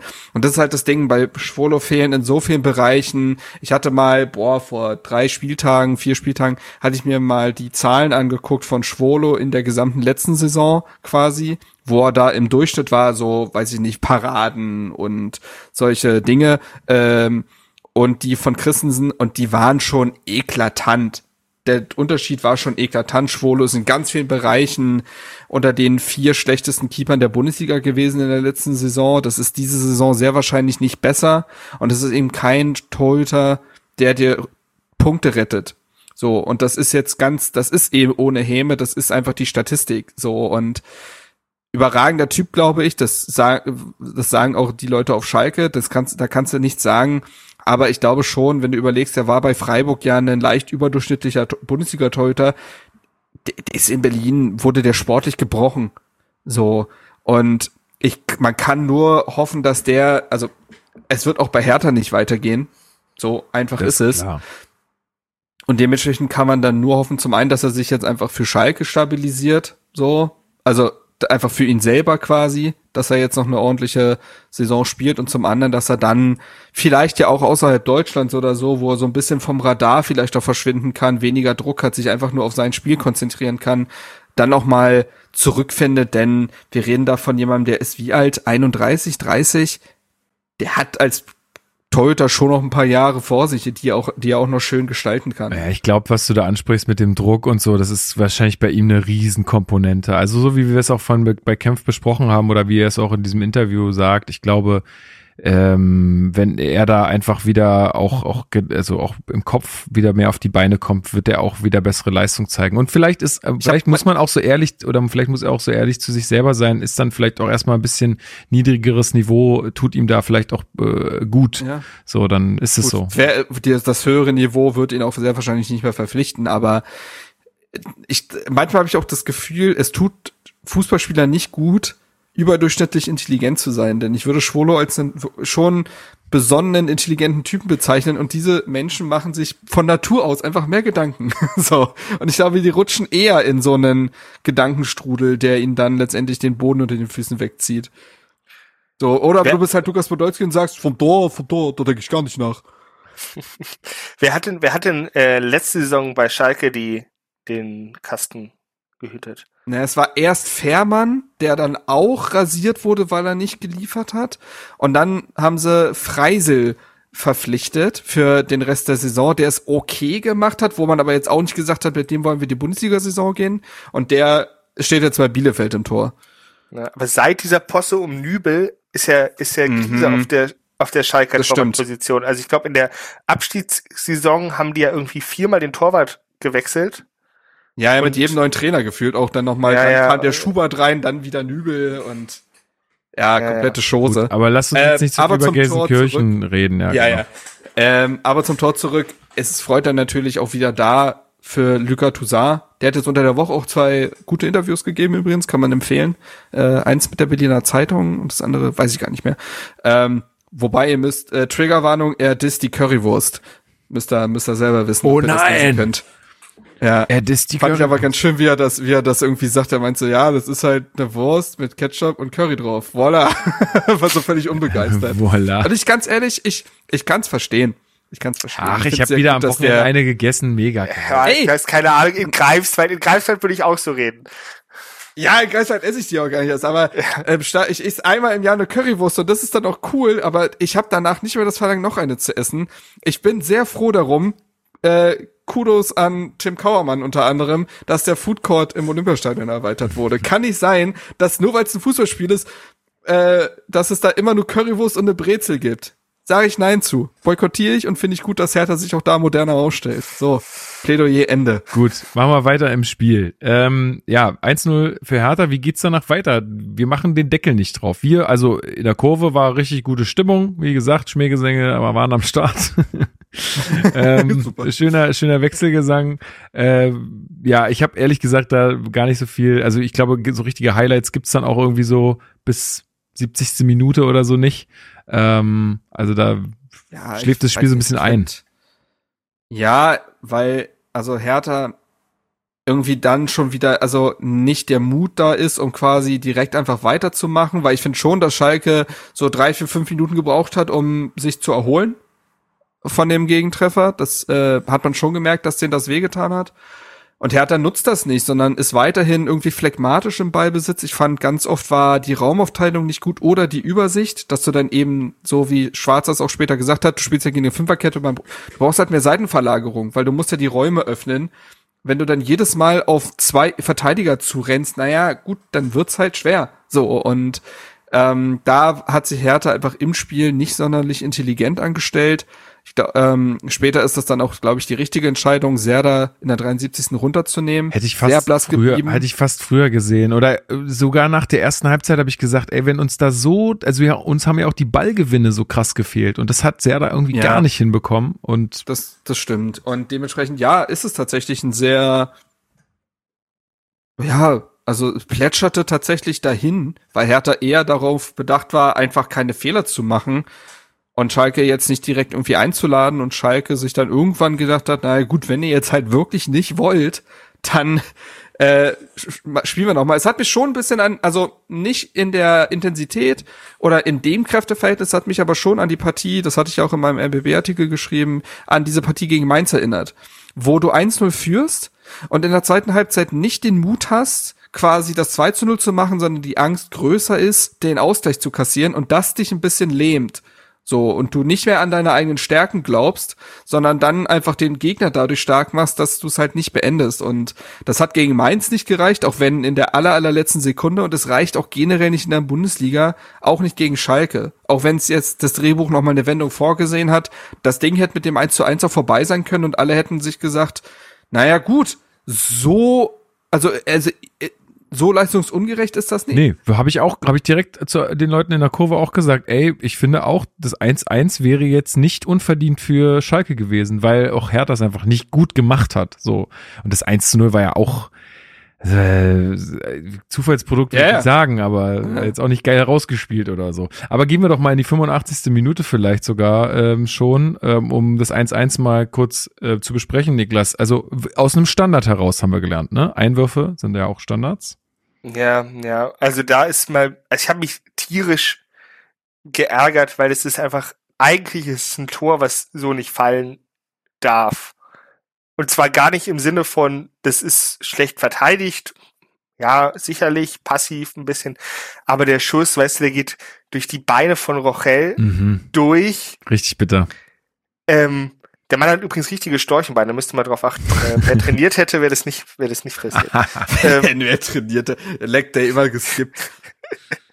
Nein, dann, dann wird er abgefälscht, und zwar wird so abgefälscht, dass ihn Christensen dann auch nicht mehr bekommt, weil eigentlich ist er da. Der Schuss ist sowieso mega schwer zu halten, also Christensen kannst du da auch keinen Vorwurf machen, weil er einfach verdeckt ist. Ähm, und das ist halt, das ist einfach so ärgerlich. Das, hm. da, also wenn die Schalker sich über Schwolo äh, sagen, hier, das ist äh, das Tor wurde euch geschenkt, muss ich sagen, sorry, das Tor wurde euch auch geschenkt und zwar jetzt nicht aufgrund von irgendeinem Fehler, sondern halt einfach ja, Zufall, Physik, mhm. nennt's wie ihr es wollt, aber das war nicht. Ja, hat so ein bisschen, so ein bisschen den Anschein gehabt wie von dem Freiburg-Tor von Schade, der ja auch durch Mann und Maus durchrutscht, mhm. ja, ja. als Christensen da seinen Fehler hatte, ja. wo man sich auch so denkt, ja, da war der Fehler vorher da, aber das muss auch nicht fallen. Also, so, ähm, ich finde es insofern auch bitter, Hertha hatte, ich glaube, ja, fünf Minuten vorher eine e- so Ey, perfekte oh. Kontergelegenheit. Unfassbar, wie man die liegen lässt. Das meinte ich auch vorhin mit diesem ganzen unpräzisen Ding. Du hast, also Luke Bacchio rennt Das los. war der ist schlechteste schon die Konter, den geilste Situation, die du, Ja, das ist schon eigentlich die geilste Situation, die du haben willst. Ne? Luke Bacchio rennt los. So, dann rennen, also Kenny, muss man sagen, Topspeed, muss man wirklich sagen. Also wie der da lang sprintet, nicht schlecht, aber da läuft, ist ja Richter auch noch links dabei und Jovetic auch. Und er entscheidet sich dann, tatsächlich auf Kenny zu spielen, was er ja nur machen darf, wenn dieser Pass auch perfekt kommt, kommt er nicht, kann man Kenny auch gar keinen Vorwurf machen. Der Ball war einfach Nee, scheiße. kacke. und Kenny hat dann auch keine Anspielstation mehr, weil dann halt schon wieder vier Schalker in der Verteidigung stehen. Boah. Und eine Szene wollte ich vorher auch noch ansprechen, einfach um sie erwähnt zu haben. Wunderschön, wie Rochel Karaman in der 78. im Strafraum Alter. fair abräumt. Alt. Ge- Das äh, Mustergerät, Ganz, ganz hohe Mustergerätsche für, für, ja, er hat den Ball gespielt, aber er hat halt auch den Spieler umgeräumt. so, äh, das, Ich äh, glaube, sonst, also ich glaube, das steht unter Strafe, wenn du es halt nicht so machst in Argentinien. Also ich glaube, du musst Das dich war so- tatsächlich berühren. so Schulhof- sonst sagen, ja, was denn? Gar nichts gemacht. So, Das war so Äh, das Schulhofpausen-Level. So, weißt du, haust, Ja. haust den Gegner um, äh, sagst Ball gespielt, Ball gespielt, oder Körperkontakt, Ja. dieses früher, früher bei uns, Körpereinsatz. Körperkontakt, Körper. Ja. ja, Aber das meinte ja auch Bobic, glaube ich, auf der PK vor dem Spiel, dass sich die deutschen Schiedsrichter auch noch ein bisschen auf Rochels Spiel einlassen müssen, dass da einfach viel, wo ich mir so denke, ja, oder muss Rochel sich an die Bundesliga anpassen? Nein, ja, kannst du- nein, nein. das ist genau umgekehrt. Ähm, ey, aber ich muss auch da sagen, Rochel und Kempf, das ist gut. Das ist einfach gut. Das ist, ähm, Rochel hat sich sehr, also nachdem er ja ein paar Wochen erstmal nur mittrainiert hat, mit seinem ersten Einsatz sehr schnell akklimatisiert. Kempf ist ja eh eine Bank, haben wir ja schon vorhin festgestellt. Mir gefällt diese Innenverteidigung sehr gut. Sie hat auch ein klares Profil. Es ist eben so, dass die Innenverteidigung unter oder von Sandro Schwarz eben nicht großartig das Spiel aufbauen muss oder soll. Das wird halt sehr schnell nach vorne verlagert. Das heißt, diese Verteidigung ist vor allen Dingen dafür da, Bälle zu klären. So, und da gehört Schnelligkeit dazu, Handlungsschnelligkeit, ähm, eine Robustheit und das bringen die mit, das Profil, was Schwarz braucht und Rochel sowieso, das ist ja wirklich, also Wahnsinn. Aber ab, Ähm, äh, apropos Leg Day, ne? Ey, ich habe heute so krassen Muskelkater. Also die, die Ostkurve ist so häufig gehüpft gestern. es kommt vielleicht auch ein bisschen, Ja. wir waren noch in der Wohnung, wo ich viel ausgemessen habe, aber das alles in Kombination, ich habe richtig krassen Muskelkater. Kennt ihr das, wenn man sich So. aufs Klo setzt und es weh tut? ja, ja. Das macht keinen Spaß. aus anderen Gründen, aber ja. Ja, äh, gut, das ist bei mir alles in Ordnung, Marc. Ich weiß nicht, wie das bei Ja, dir ist, gut. aber ja, nee, alles, äh, ja. Das musst du So. für die Wohnung machen, Lukas. was ich äh, für die Wohnung machen muss? Ach so, Musste. okay, ja, jetzt I got it, got it. Oh, oh. I got it. Ja, okay, gut, machen wir weiter. äh, ja, also auf jeden Fall trifft Molina 85. Und i- für mich war, also kann ich auch ehrlich sagen, auf, aufgrund der erstmal der erst einsetzenden Ernüchterung war das Spiel eigentlich durch. Für mich war das so, das Ey. ist jetzt eigentlich das Ende dieser Geschichte, dieses Drehbuchs. So, da kommt nichts mehr. Ich habe auch nicht dran Ähm, geglaubt. Ich habe nicht mehr dran geglaubt, dass es noch passiert. Aber da zeigt sich dann auch vielleicht noch mal, ich würde es gar nicht zu bedeutungsschwanger irgendwie aufmachen wollen, weil es ist ja auch nur dieser eine Angriff, der dann noch gelingt. Ne, ist ja nicht so, dass danach die große Sturmflut noch mal kam, sondern es war dieser eine perfekt gespielte Angriff. Und trotzdem ist das ja vielleicht eine Frage der Haltung, dass Hertha auch dann sagt, naja, vielleicht, ne? Ähm, dieser Angriff in der 88. Minute ist traumhaft. Also, Ja. wenn ich vorhin davon sprach, dass Hertha das hatte ja auch, glaube ich, André Breitenreiter vor der äh, Hoffenheim-Partie gesagt, dass er Hertha als eines der besten Konterteams der Liga wahrnimmt. Dieses Tor kannst du nehmen und sagen, ja, klar, ähm, Kenny gewinnt in der eigenen Hälfte den Ball, der Ball geht zu Schunic, der auch da, das ist, glaube ich, das ist vielleicht die Frage der Haltung. Spielt Schunic den zurück in die Innenverteidigung oder denkt er sich, leck mich, ich hau den jetzt nach vorne? So, ähm, macht er, der Ball kommt perfekt eben zu Konga, der ja da schon am Angriff beteiligt ist, den Ball auf seine typische körperliche Art und Weise festmacht. Der Ball geht zu Luke Bacchio, Jovetic und Jovetic spielt den und da ne, sieht man eben sein all seine Komplett Klasse. krasser Pass, ja. Perfekter Ball in die Tiefe. Konga lässt sich dann auch von zwei Verteidigern nicht mehr stoppen, schiebt ihn ein und führt seinen Sprint einfach in die Ostkurve fort. Und ich Alter. glaube, er verfluchtet in dem Moment den Olympiastadion graben, weil er eigentlich gerne in dieser Menge verschwunden wäre, aber ja, Ich ähm, ne, also ein goldener Moment, Ja. perfekter Moment, wie ihn Konga bezeichnet hat und ja auch ein unglaubliches Drehbuch, das es ausgerechnet dieser bis dahin so tragisch komische Unglückspilz. Ich hatte echt, ich glaube, ich hatte echt Glück, dass es so ähm, gen Ende des Spiels war, weil sonst wäre ich safe komplett voll gewesen mit Bier. Also das äh, war so krass dann auf einmal, dass, weil keiner mehr damit gerechnet hatte.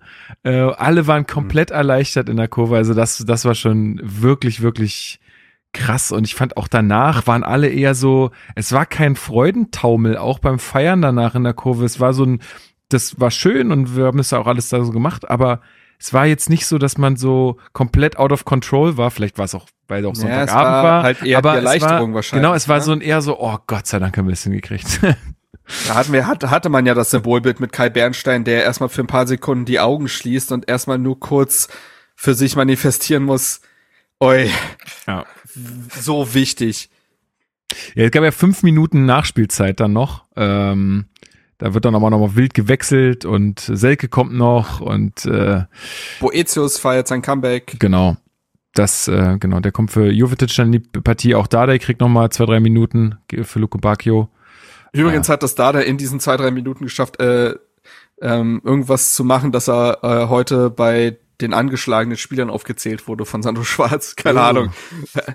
äh, weiß ich nicht. Er gibt alles. Äh, Weiß ich jetzt auch nicht, ob das, ob das schlimm ist. Aber ähm, ja, aber Hertha übersteht das und erfüllt diese Pflichtaufgabe. Nicht viel weniger und nicht viel mehr, ähm, wenn man es jetzt ganz nüchtern betrachten will. Natürlich mit einem mit einem dramatischen Schlusspunkt, ne, so einem filmreifen Ende. Aber ja, das hatte dann ja auch, glaube ich, das, also deswegen hatte ich das auch in meiner Analyse halt geschrieben, ne? Also Hertha hat vorher so oft aufs Karma-Konto eingezahlt, dass es jetzt halt mal Zeit war, ähm, da so eine Rückzahlung quasi zu bekommen und äh, da auch mal was abbuchen zu dürfen. Und das war das. Und Christensen sagt ja nach dem Spiel, wir haben schon deutlich besser gespielt und dann vielleicht nur einen Punkt geholt und heute gewinnen wir. So ist Fußball halt manchmal. Und ich glaube, diesen, diesen Sieg hat man sich einfach mit den Leistungen der Vorwochen geholt. So, und das ist ja, glaube ich, das auch, was Sandro Schwarz immer predigt, dass du immer wieder, du musst es immer wieder bestätigen und irgendwann wird der Lohn kommen, aber du musst erstmal immer, erstmal drauf einzahlen und es war sicherlich keine gute Leistung. Es war jetzt auch keine miserable, das würde ich auch nicht sagen, aber sie war nicht gut. Aber war nach, nach Und- dem, nach dem Unionsspiel schon die schlechteste Saisonleistung. Genau. So, und aber man hat sich das Glück in den Vorwochen halt erarbeitet und dann ist das auch einfach mal legitim.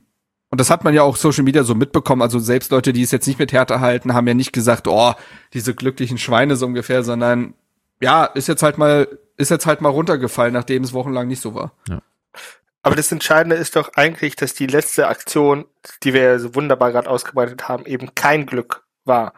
So, also es wäre ja Hm. umgekehrt. Mhm. Weißt du, ich, ich, ich bin ja voll bei euch, wenn das erste Tor das letzte Tor gewesen wäre und das erste Tor das, äh, okay. das letzte Hm. Tor, äh, äh, äh, ja, ihr, ihr wisst, Wir, wir wissen, was du meinst. So, und ich glaube tatsächlich, dass ein Sandro Schwarz das sehr gut weiß, dann bei seiner Mannschaft einzuordnen Mhm. und zu kommunizieren, dass er sagt, ey Leute, es, vielleicht, natürlich kann er sagen, ey, ihr habt, ihr habt gekämpft und ihr habt euch nicht unterkriegen lassen, ja, bla, bla, bla, aber das Entscheidende ist doch, dass du, wann hat denn Hertha mal in den letzten zehn Minuten wirklich ein spielerisches Tor geschossen und dadurch den Sieg beziehungsweise den, den Ausgleich Also ich kann gelassen? mich, Ja. kann mich gar nicht erinnern an eine Situation, wo Hertha mal am Ende so, so ein Spiel dann auf, auf 2-1 stellt, in den, in der am, am Ende des Ja, es- Spiels. Also Das nicht. Es gab diesen befreienden Moment in der letzten Saison mit einem äh, mit einem Belfodil gegen Stuttgart. Das war, glaub aber ich, das war das 3 zu 1, 2-0. weil dann- oder? Oder 2 zu 0. Ja, ich glaube, so, ich weiß es 2 nicht mehr 0. genau.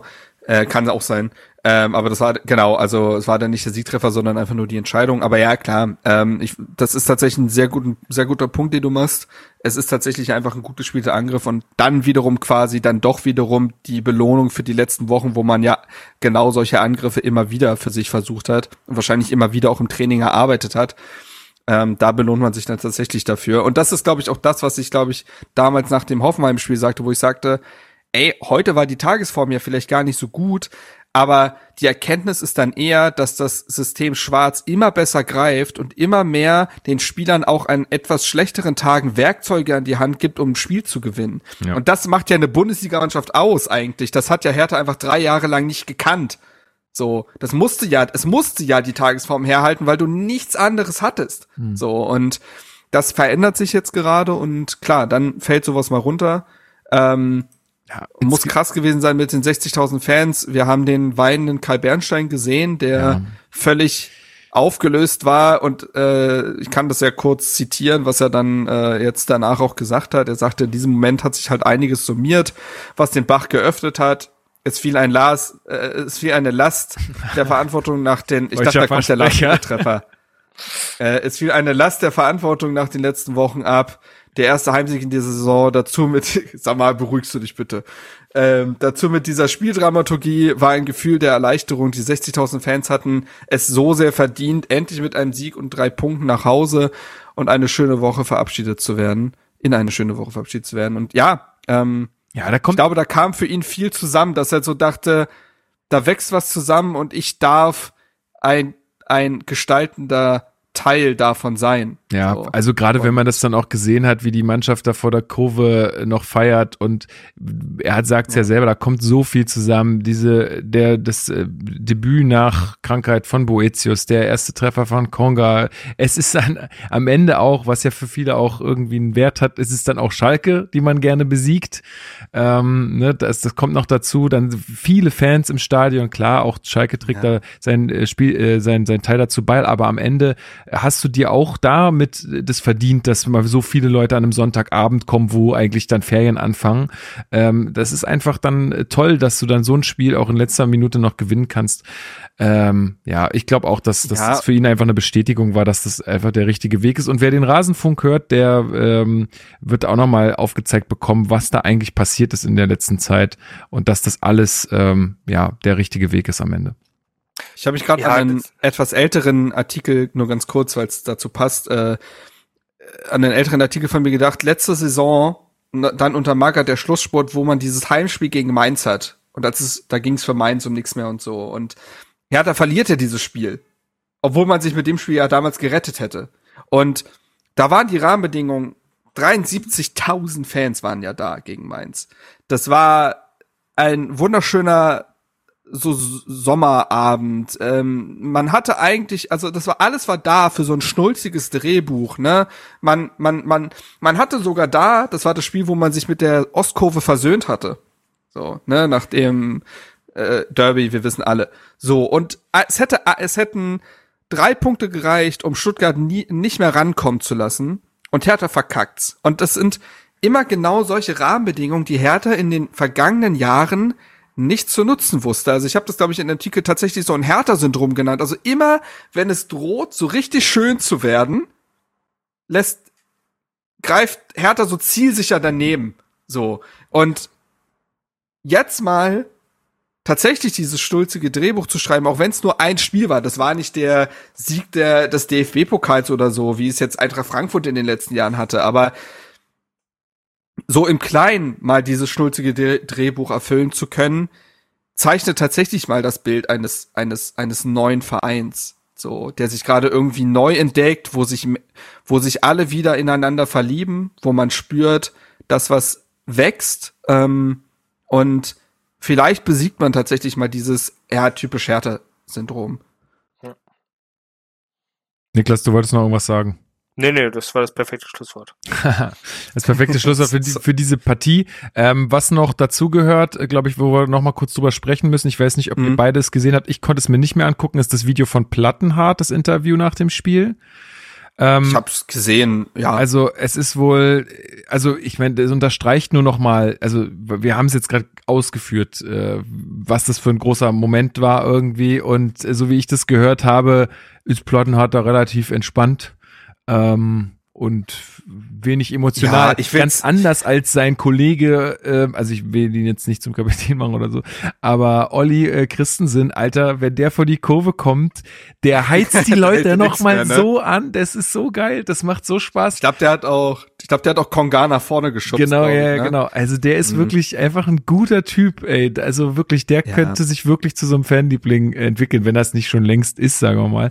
Aber ähm, ja, also das finde ich wirklich einfach schade und finde für mich gehört es einfach zu einem Anforderungsprofil an einen Mannschaftskapitän, dass der in irgendeiner Art und Weise auch emotionalisieren kann und das sehe ich einfach bei Plattenhardt nicht. Punkt. Ja, oder zumindest die oder zumindest die Stimmung, die vielleicht gar nicht durch ihn jetzt entsteht oder so, zumindest mitnimmt. Ja, so auf dieser Welle reitet genau. und man kann einen Menschen nicht für den Charakter kritisieren, den er hat. Man kann nicht kritisieren, dass Plattenhardt ein sehr introvertierter Mensch ist. Kann man nicht. Ist einfach so. Das ähm, würde ich auch gar ja auch nicht total machen. in Ordnung. Aber dann muss eben die Entscheidung, solch, äh, solch ein Charakter zum Kapitän zu machen, kritisiert werden können. Und ja. ich möchte das Interview auch gar nicht größer machen. Es ist, da war ja kein Eklat oder sonst was, aber es ist halt die Attitüde hatte was von, ja, wir haben jetzt gerade im Vorbereitungsspiel 1 zu 1 gegen Altklinike gespielt. Wir haben ein paar gute Sachen gesehen. Äh, müssen wir drauf aufbauen. Nächste Woche sehen wir uns wieder. Und das nach so einem Spiel es, es, es hat halt nicht viel emotionales Fingerspitzengefühl irgendwie. Und ähm, ja, ich, ich, ich, ich bleibe dabei, äh, dass man sich da ein Ei gelegt hat mit dieser Entscheidung. Auch auf einer sportlichen Ebene, wenn ich mir Maxi Wittelschmidt angucke, wir ja, haben ja das Wort von, von Schwarz, äh, zumindest ich nach meiner Frage beim OFC-Treffen. Es ist das Leistungsprinzip. Es gilt das Leistungsprinzip äh, ja, und nicht wer und Das sehe ich halt nicht. Nee. Also wir haben jetzt vorhin drüber gesprochen, was, äh, dass sich das defensiv in meinen Augen durchaus aufwiegt mit den Mängeln, die Plattenhardt einfach hat. Mir reicht auch dieses Standard-Situation-Argument äh, nicht, denn die kommen alle Jubeljahre mal. Wir hatten diese heiße Phase unter Magath, ne, wo es quasi jedes Spiel ja bewiesen hat. Und Stand jetzt steht Plattenhardt bei einer Vorlage, ne, gegen den FC Augsburg. Und ich sehe aktuell nicht so viele, also er hat im DFB-Pokal hat er ja auch ein Tor aufgelegt gegen Braunschweig, okay. Aber jetzt in der Liga, ich sehe jetzt nicht jedes Spiel ein bis zwei gefährliche Hereingaben. Ob das jetzt aus dem Spiel sein mag oder durch eine Standardsituation. Also auch da das Argument gilt in meinen Augen kaum. Und wenn man sich beispielsweise die zweite Halbzeit ja gegen Leipzig angeguckt hat, ich finde, besonders auch in dem Spiel gegen Schalke, wo du den Ball mehr hast, ist Mittelstädt der bessere Linksverteidiger. Weil er nicht so eindimensional ist, weil er in ein Kombinationsspiel integriert werden kann, weil er mal Meter überbrückt, also auch mal ein Tempo-Dribbling wagt, weil er sich auch mal in Halbräumen aufhält. Ja. ja. keine Ahnung. Ich bin ja eh schon als der Plattenhart-Hasser hier verschrien. Darum geht, also ich habe das oft wir genug hassen erklärt. ja niemanden. Es ist äh, sowieso wir wollen nicht. ja nur das sportlich Beste für Hertha BSC und das gehört nochmal dazu, das dann auch so anzusprechen. So fertig.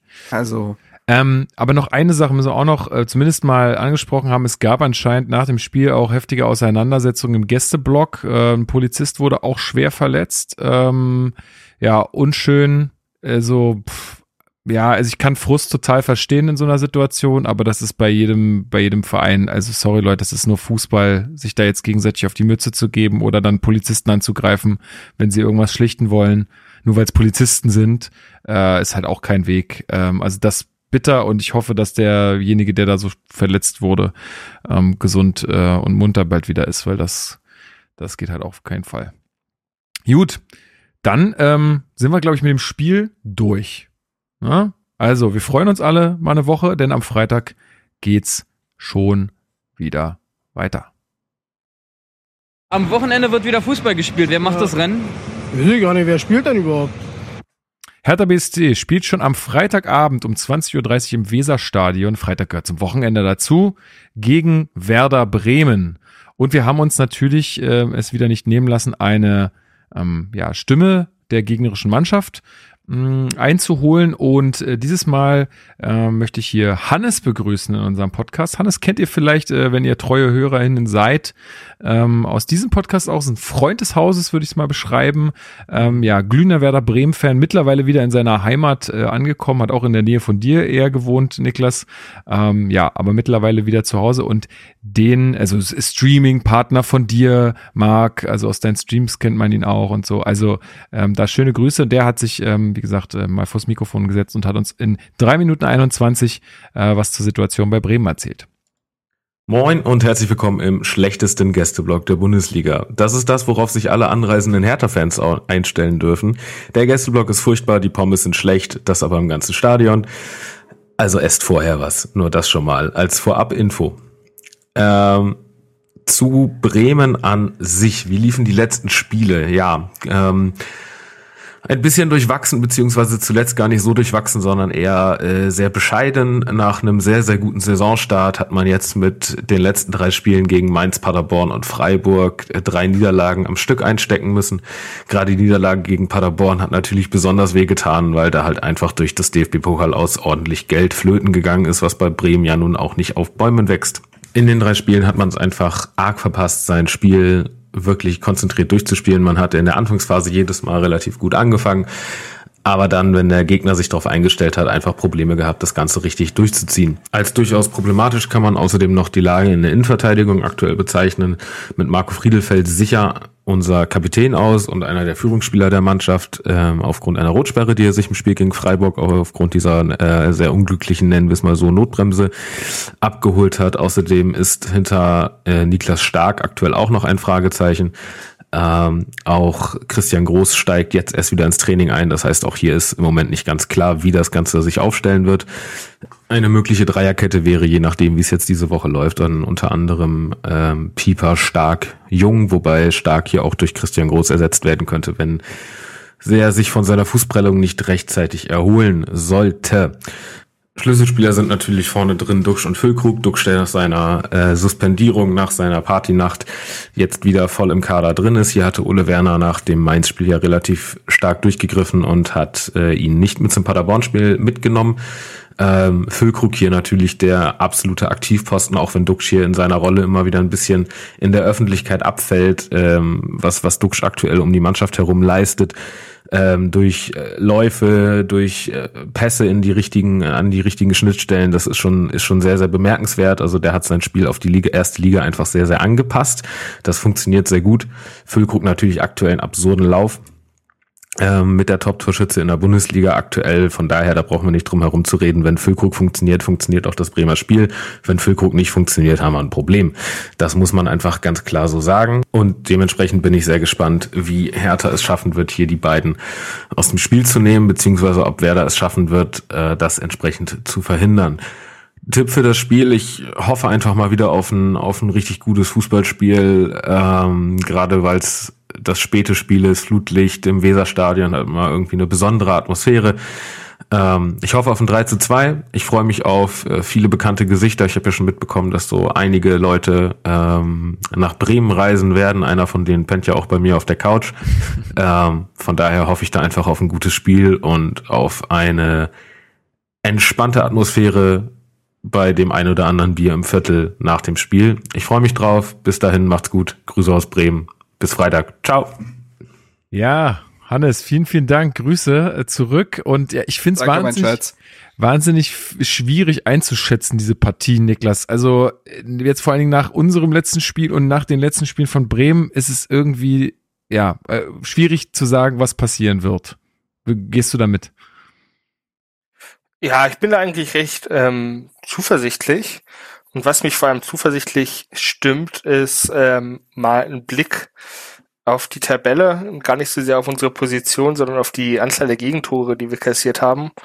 Und da ist Hertha ziemlich, ziemlich gut. Also nach Gegentoren sind wir siebter, 16 Gegentore.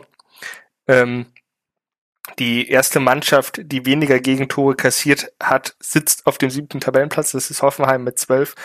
Ähm, Dortmund hat 14 kassiert, Eintracht Frankfurt hat 18 kassiert, Freiburg 13, also Herthas Defensive sitzt. Ähm, ich weiß gar nicht, wie viele Tore. Ein, ich grätsch da kurz rein. Ja. Äh, ich grätsch da kurz rein, weil drei Gegentore davon sind ja aus diesem Unfall von Stadtderby. Also da seitdem hat sich Hertha noch mal stabilisiert, wenn man so will. Ich weiß auch gar nicht, wie viele Tore Füllkrug inzwischen schon geschossen hat. Ach, sieben, acht? Acht. Das heißt, der Mann ist für die Hälfte der, äh, der Tore von Werder Bremen verantwortlich. Also, wie Hannes gesagt hat, wenn Füllkrug mhm. ähm, funktioniert, dann ähm, äh, funktioniert auch äh, Bremen und wenn nicht, dann nicht. Und ich meine, Füllkrug hatte ja einige ja, TATs, einige Connections zu ähm, ja, Großfamilien aus Berlin, zumindest zu deren Autos oder andersrum. Aber ich glaube, er hat sich noch nicht auf Rochelle eingestellt. Ähm, und wenn der Mann so verteidigt, wie äh, er gestern verteidigt hat, dann wächst da kein Gras an der Weser. Also was ist, äh, was ist dein Tipp? Was glaubst du? Ich sag, ich sag, komm, äh, 3-0 Auswärtssieg. Oh, alles klar. Ich bin gespannt. Ähm, Marc, wie ist deine Einschätzung? Ja, also Hannes hat ja schon sehr viel gesagt und ich finde aus dem auch, was er gesagt hat, man hat, also klar, man hat sich einen großen Puffer erarbeitet bei Bremen. Aber das hatte man schon in der Abstiegssaison damals, wo man kurz so dachte, ja, jetzt haben wir ja die, jetzt haben wir ja quasi 30 Punkte, jetzt ist ja auch mal gut. Und dann ging es echt dahin. Ähm, jetzt hat man drei Pflichtspiele in Folge verloren. Und ich habe schon das Gefühl, man, weil Bremen spielt jetzt gegen Hertha und dann gegen Schalke. So. Ich glaube schon, dass das zwei Spiele sind, wo Bremen Druck hat, weil die jetzt gucken müssen, entweder geht's quasi mit der U-Bahn genau in die andere Richtung, ne, dass man jetzt tatsächlich äh, schauen muss, dass man nicht in so eine Mini-Krise gerät, oder aber man sagt, okay, das waren jetzt zwei Spiele und wenn man gegen Hertha und Schalke jetzt sage ich mal vier Punkte holt, dann sind wir wieder genau da, wo wir eigentlich auch davor waren. Das heißt, diese Spiele haben schon so ein ja, so ein die da liegt was in der Luft, finde ich, so für Bremen und das ist nicht ohne Druck. Und für Hertha, also ich habe mal, ich hatte ja äh, in, auch in der WhatsApp-Gruppe mal die Rechnung aufgemacht. Hertha hat jetzt noch genau auch dementsprechend vier Spiele ne, gegen Bremen, Bayern, Stuttgart, Köln. Und ich glaube, wenn Hertha aus den Spielen fünf Punkte holt, kann man zufrieden sein. Ein Sieg, zwei Unentschieden, eine Niederlage, das wäre gut, finde ich. Auch mit dem bisherigen Punkteschnitt gerechnet. Und ich finde, den Sieg musste schon gegen Bremen oder Stuttgart holen. Also äh, würde ich jetzt mal sagen. Klar, Köln mit der Belastung, die sie dann haben durch die europäischen Spiele, auch ein Kandidat. Trotzdem. Verstehe nicht, warum du die beinahe rausnimmst. Ja gut, Dodi, das wird die Geschichte wieder des Spiels sein. Er hat ja schon mal vor zwölf Jahren genau, genau. für Düsseldorf. genau. So. Deswegen äh, ist der Bundesliga, also deswegen ist er jetzt immer noch in der ersten Liga. Nein, also jetzt sehen wir ja, was äh, er kann. Aber so. das war so der Auf. Ähm, genau, nee, also um es kurz zu machen, ich glaube, Hertha hat fast ein bisschen weniger Druck als Bremen, weil Bremen jetzt eben, wie gesagt, drei Spiele in Folge verloren hat und Hertha jetzt zumindest diesen Brustlöser hatte und ein bisschen befreiter vielleicht durch die Woche geht. Und deswegen glaube ich, dass Hertha ein umkämpft ist. Das wird ein, ich glaube, das wird so ein Spiel, wo neutrale Zuschauer sagen, so, sag mal, warum feierten ihre Mannschaften eigentlich? Das war nicht geil. so. Ich glaube, die werden sich schon neutralisieren, wird intensiv, aber wird nicht spielerisch schön. Und Hertha gewinnt das 1 zu 0. Also ich höre diese unsägliche Tröte da wieder tröten, diese Schiffshupe oder was das ist. Ähm, das ist leider immer in Bremen so, habe ich das Gefühl. Ich könnte mir vorstellen, dass es auch eine sehr attraktive Partie wird, dass wir uns aber hier nicht diesen Sieg holen, sondern eher mit einem 2 zu 2 oder so nach Hause gehen, weil Konga wird auch wieder treffen. Das war jetzt der Brustlöser für ihn und ja. der wird jetzt treffen. Ich guck grad nach. Ich guck grad nach. Ich war schon mal in Bremen. Ähm, vor okay. einigen Jahren. äh, Krass. Also bei, bei Hertha Bremen Spiel, nicht generell in Bremen, da war ich jetzt schon zweimal. Ich meinte bei einem Hertha äh, Bremen Spiel. Und zwar war das ein äh, 3 zu 3. Ja, siehst du? Im, aber da hat im Hertha Januar den, 2016. Da hat Hertha den Sieg, glaube ich, auch aus der Hand gegeben, ne? Da sind wir nicht zurückgekommen oder so. Ja, ja, pass auf. Wer könnte mir noch irgendeinen Torschützen von diesem Spiel nennen? Im Zweifel Davy Selke? Keine Ahnung. Nein. Nein. Ich glaube, Davy Selke hat 2016 gar nicht weiter gespielt. Ähm, ich hatte der ist schon sechs Jahre da. Nee. Und zwar, ich nenne jetzt einfach mal die chronologisch die Torschützen, ja. 1 zu 0, Darida. Das war, glaube ich, so ein richtig schöner Distanzhammer. Plattenhart in der 41. zum 2 zu 0. Bartels verkürzt auf 1 zu 2. Kalu stellt auf 3 zu 1. Dann und in der 75. und 77. kommt Claudio Pizarro. ah, ah ja. Naja. Krass. Pizza, ey, Wahnsinn. Ein meine, meine letzte hat da noch blau-weiß getragen. Ähm, meine Erinnerung war, das war ähm, 2004 im Olympiastadion. Meine Erinnerung. Pizarro für Bremen 1973. mein Claudio Vater, Pizarro. mein Vater grü Grüße gehen raus, es war ähm, äh, 0-0 bis zur 81. Minute, als äh, Charisteas für Bremen das 1-0 schafft. Oh, das ist ein Name, der löst was aus. Tatsache. Ähm, das Übrigens- Wunder von Athen. Übrigens in der, äh, in der 68. Minute Einwechslung von Freddy Bobic für Oliver Schröder und in der 75. Mm. Wichenjahrig Fernando Raphael. Ähm, Hammer. und ähm, ja, und dann mein Vater meinte, Marcelino hat auch noch gekickt. Und dann meinte er, ja komm, wir gehen schon mal früher, ne? Weil Kriegen wir die Bahn nicht, hat er, hat er öfter gemacht. Ähm, Klassiker. und äh, dann sind wir, laufen wir raus und laufen gerade an der Ostkurve an dem Mhm. Bunter geht's vorbei. Und ich sehe nur einen Typ mit einer riesigen Fahne wieder reinrennen, weil Alexander Mattlung das 1 zu 1 geköpft hat in der, Ach, in der witzig. 92. oh, Mattlung war so ein Mattlung war so ein Fünf-Tore-Innenverteidiger. Ja. Tatsache. Aber das war halt auch ein geiles, geiles Mittelfeld, Mittelfeld ne? Bastürk, Gilberto, Marcelino. Das, das, hat, das, das hat richtig geschmeckt. Alexander Mattlung ist übrigens so ein Spieler, ähm, wir driften jetzt nochmal zum Ende kurz ab, bei dem ich immer wieder mir denke, bitte, bis wann hat der tatsächlich Profifußball gespielt? Und zwar hat der bis 2017 noch für Fortuna Düsseldorf gespielt. Krass. Der hat vor fünf Jahren seine Karriere beendet. Ja. Absurd. Wer kann, der kann. So, Elf Tore hat er geschossen für Hertha. Fast so viele wie Davy Selke. In weniger Spielen. bevor wir, bevor es jetzt hier komplett ausartet, ich habe Hunger, Jungs. Äh, wir, wir machen hier an der Stelle, glaube ich, jetzt einfach mal Schluss. Wir glauben, wir Ja. holen was äh, am Ich habe. Song. Ich glaube, wir haben den beide den gleichen Song, aber ja. Ah, okay. Du kannst ihn ankündigen gerne. Ich, ich, ich, ja, ich wollte gerade sagen, ich habe hier seit 100 Jahren keinen Song mehr auf die Playlist geworfen. Machen wir das jetzt? Ja, gerne. Mach's jetzt. Na gut, okay. Niklas war erst vor Okay, kurzem dran, der äh, nächste Mal wieder. Ja. Äh, Hertha hat ja auch durchaus musikalische Fans, muss man sagen, ne? Frank Zander, Harry, Harry, ich hatte kurz überlegt, wie hieß er nochmal Her genau? nee, Harris, äh, Harris heißt er. Harris. Der Typ mit dem, Harris, äh, Harry. Der Typ mit dem Nankang-Song.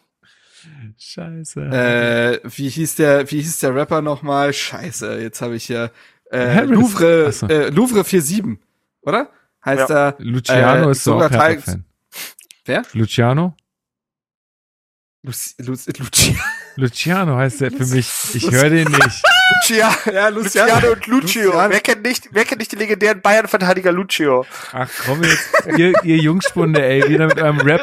Ja, Ihr wieder mit eurem Rap. Kapital Bra trägt gerne auch mal ein Hertha-Trikot. So, aber es gibt natürlich den berühmtesten aller aller Hertha-Fans, äh, was die Musikebene betrifft, Peter Fox. So, und ein gewisser Peter Fox hat vor 14 Jahren, was mich auch komplett aus der Bahn geworfen hat, das Album Stadtaffe veröffentlicht und ist jetzt zurück mit äh, seiner jetzt Debütsingle dann wieder. Ich klinge wie so ein Viva-Moderator. Auf der Eins gechartet. Nein, äh, mit Ines zusammen der Song Zukunft Pink ist jetzt der erste Song vom dann irgendwann kommenden Album. Ich muss sagen, vibet komplett. Ähm, fühl den Song extrem, wird auch mit jedem Mal hören besser, wie ich finde. Ähm, ballert und als Hertaner, als Berliner kommt er natürlich auf die Playlist. ja, Mann, ich glaube, der. Und der, ist eine Anlehnung an und die legendären pinken Trikots von Hertha. so, wollte ich nämlich auch noch sagen. Und ist, der wird äh, jetzt schon safe bei meinem Jahresrückblick auf Platz 1 landen, weil ich habe den wohl schon in den letzten Tagen schon 30 Mal gehört oder so. Also richtig. Ja, witzig. same, same, same, same. Ja, also das äh, kommt auf die Playlist für die nächste Auswärtsfahrt am Freitag äh, nach Da Bremen. bin ich am Start. Wunderbar. Sehr gut, Niklas, vielen, vielen Dank für deine Teilnahme. Gerne, Äh, dass es dann jetzt auch alles noch technisch Gott sei Dank funktioniert hat.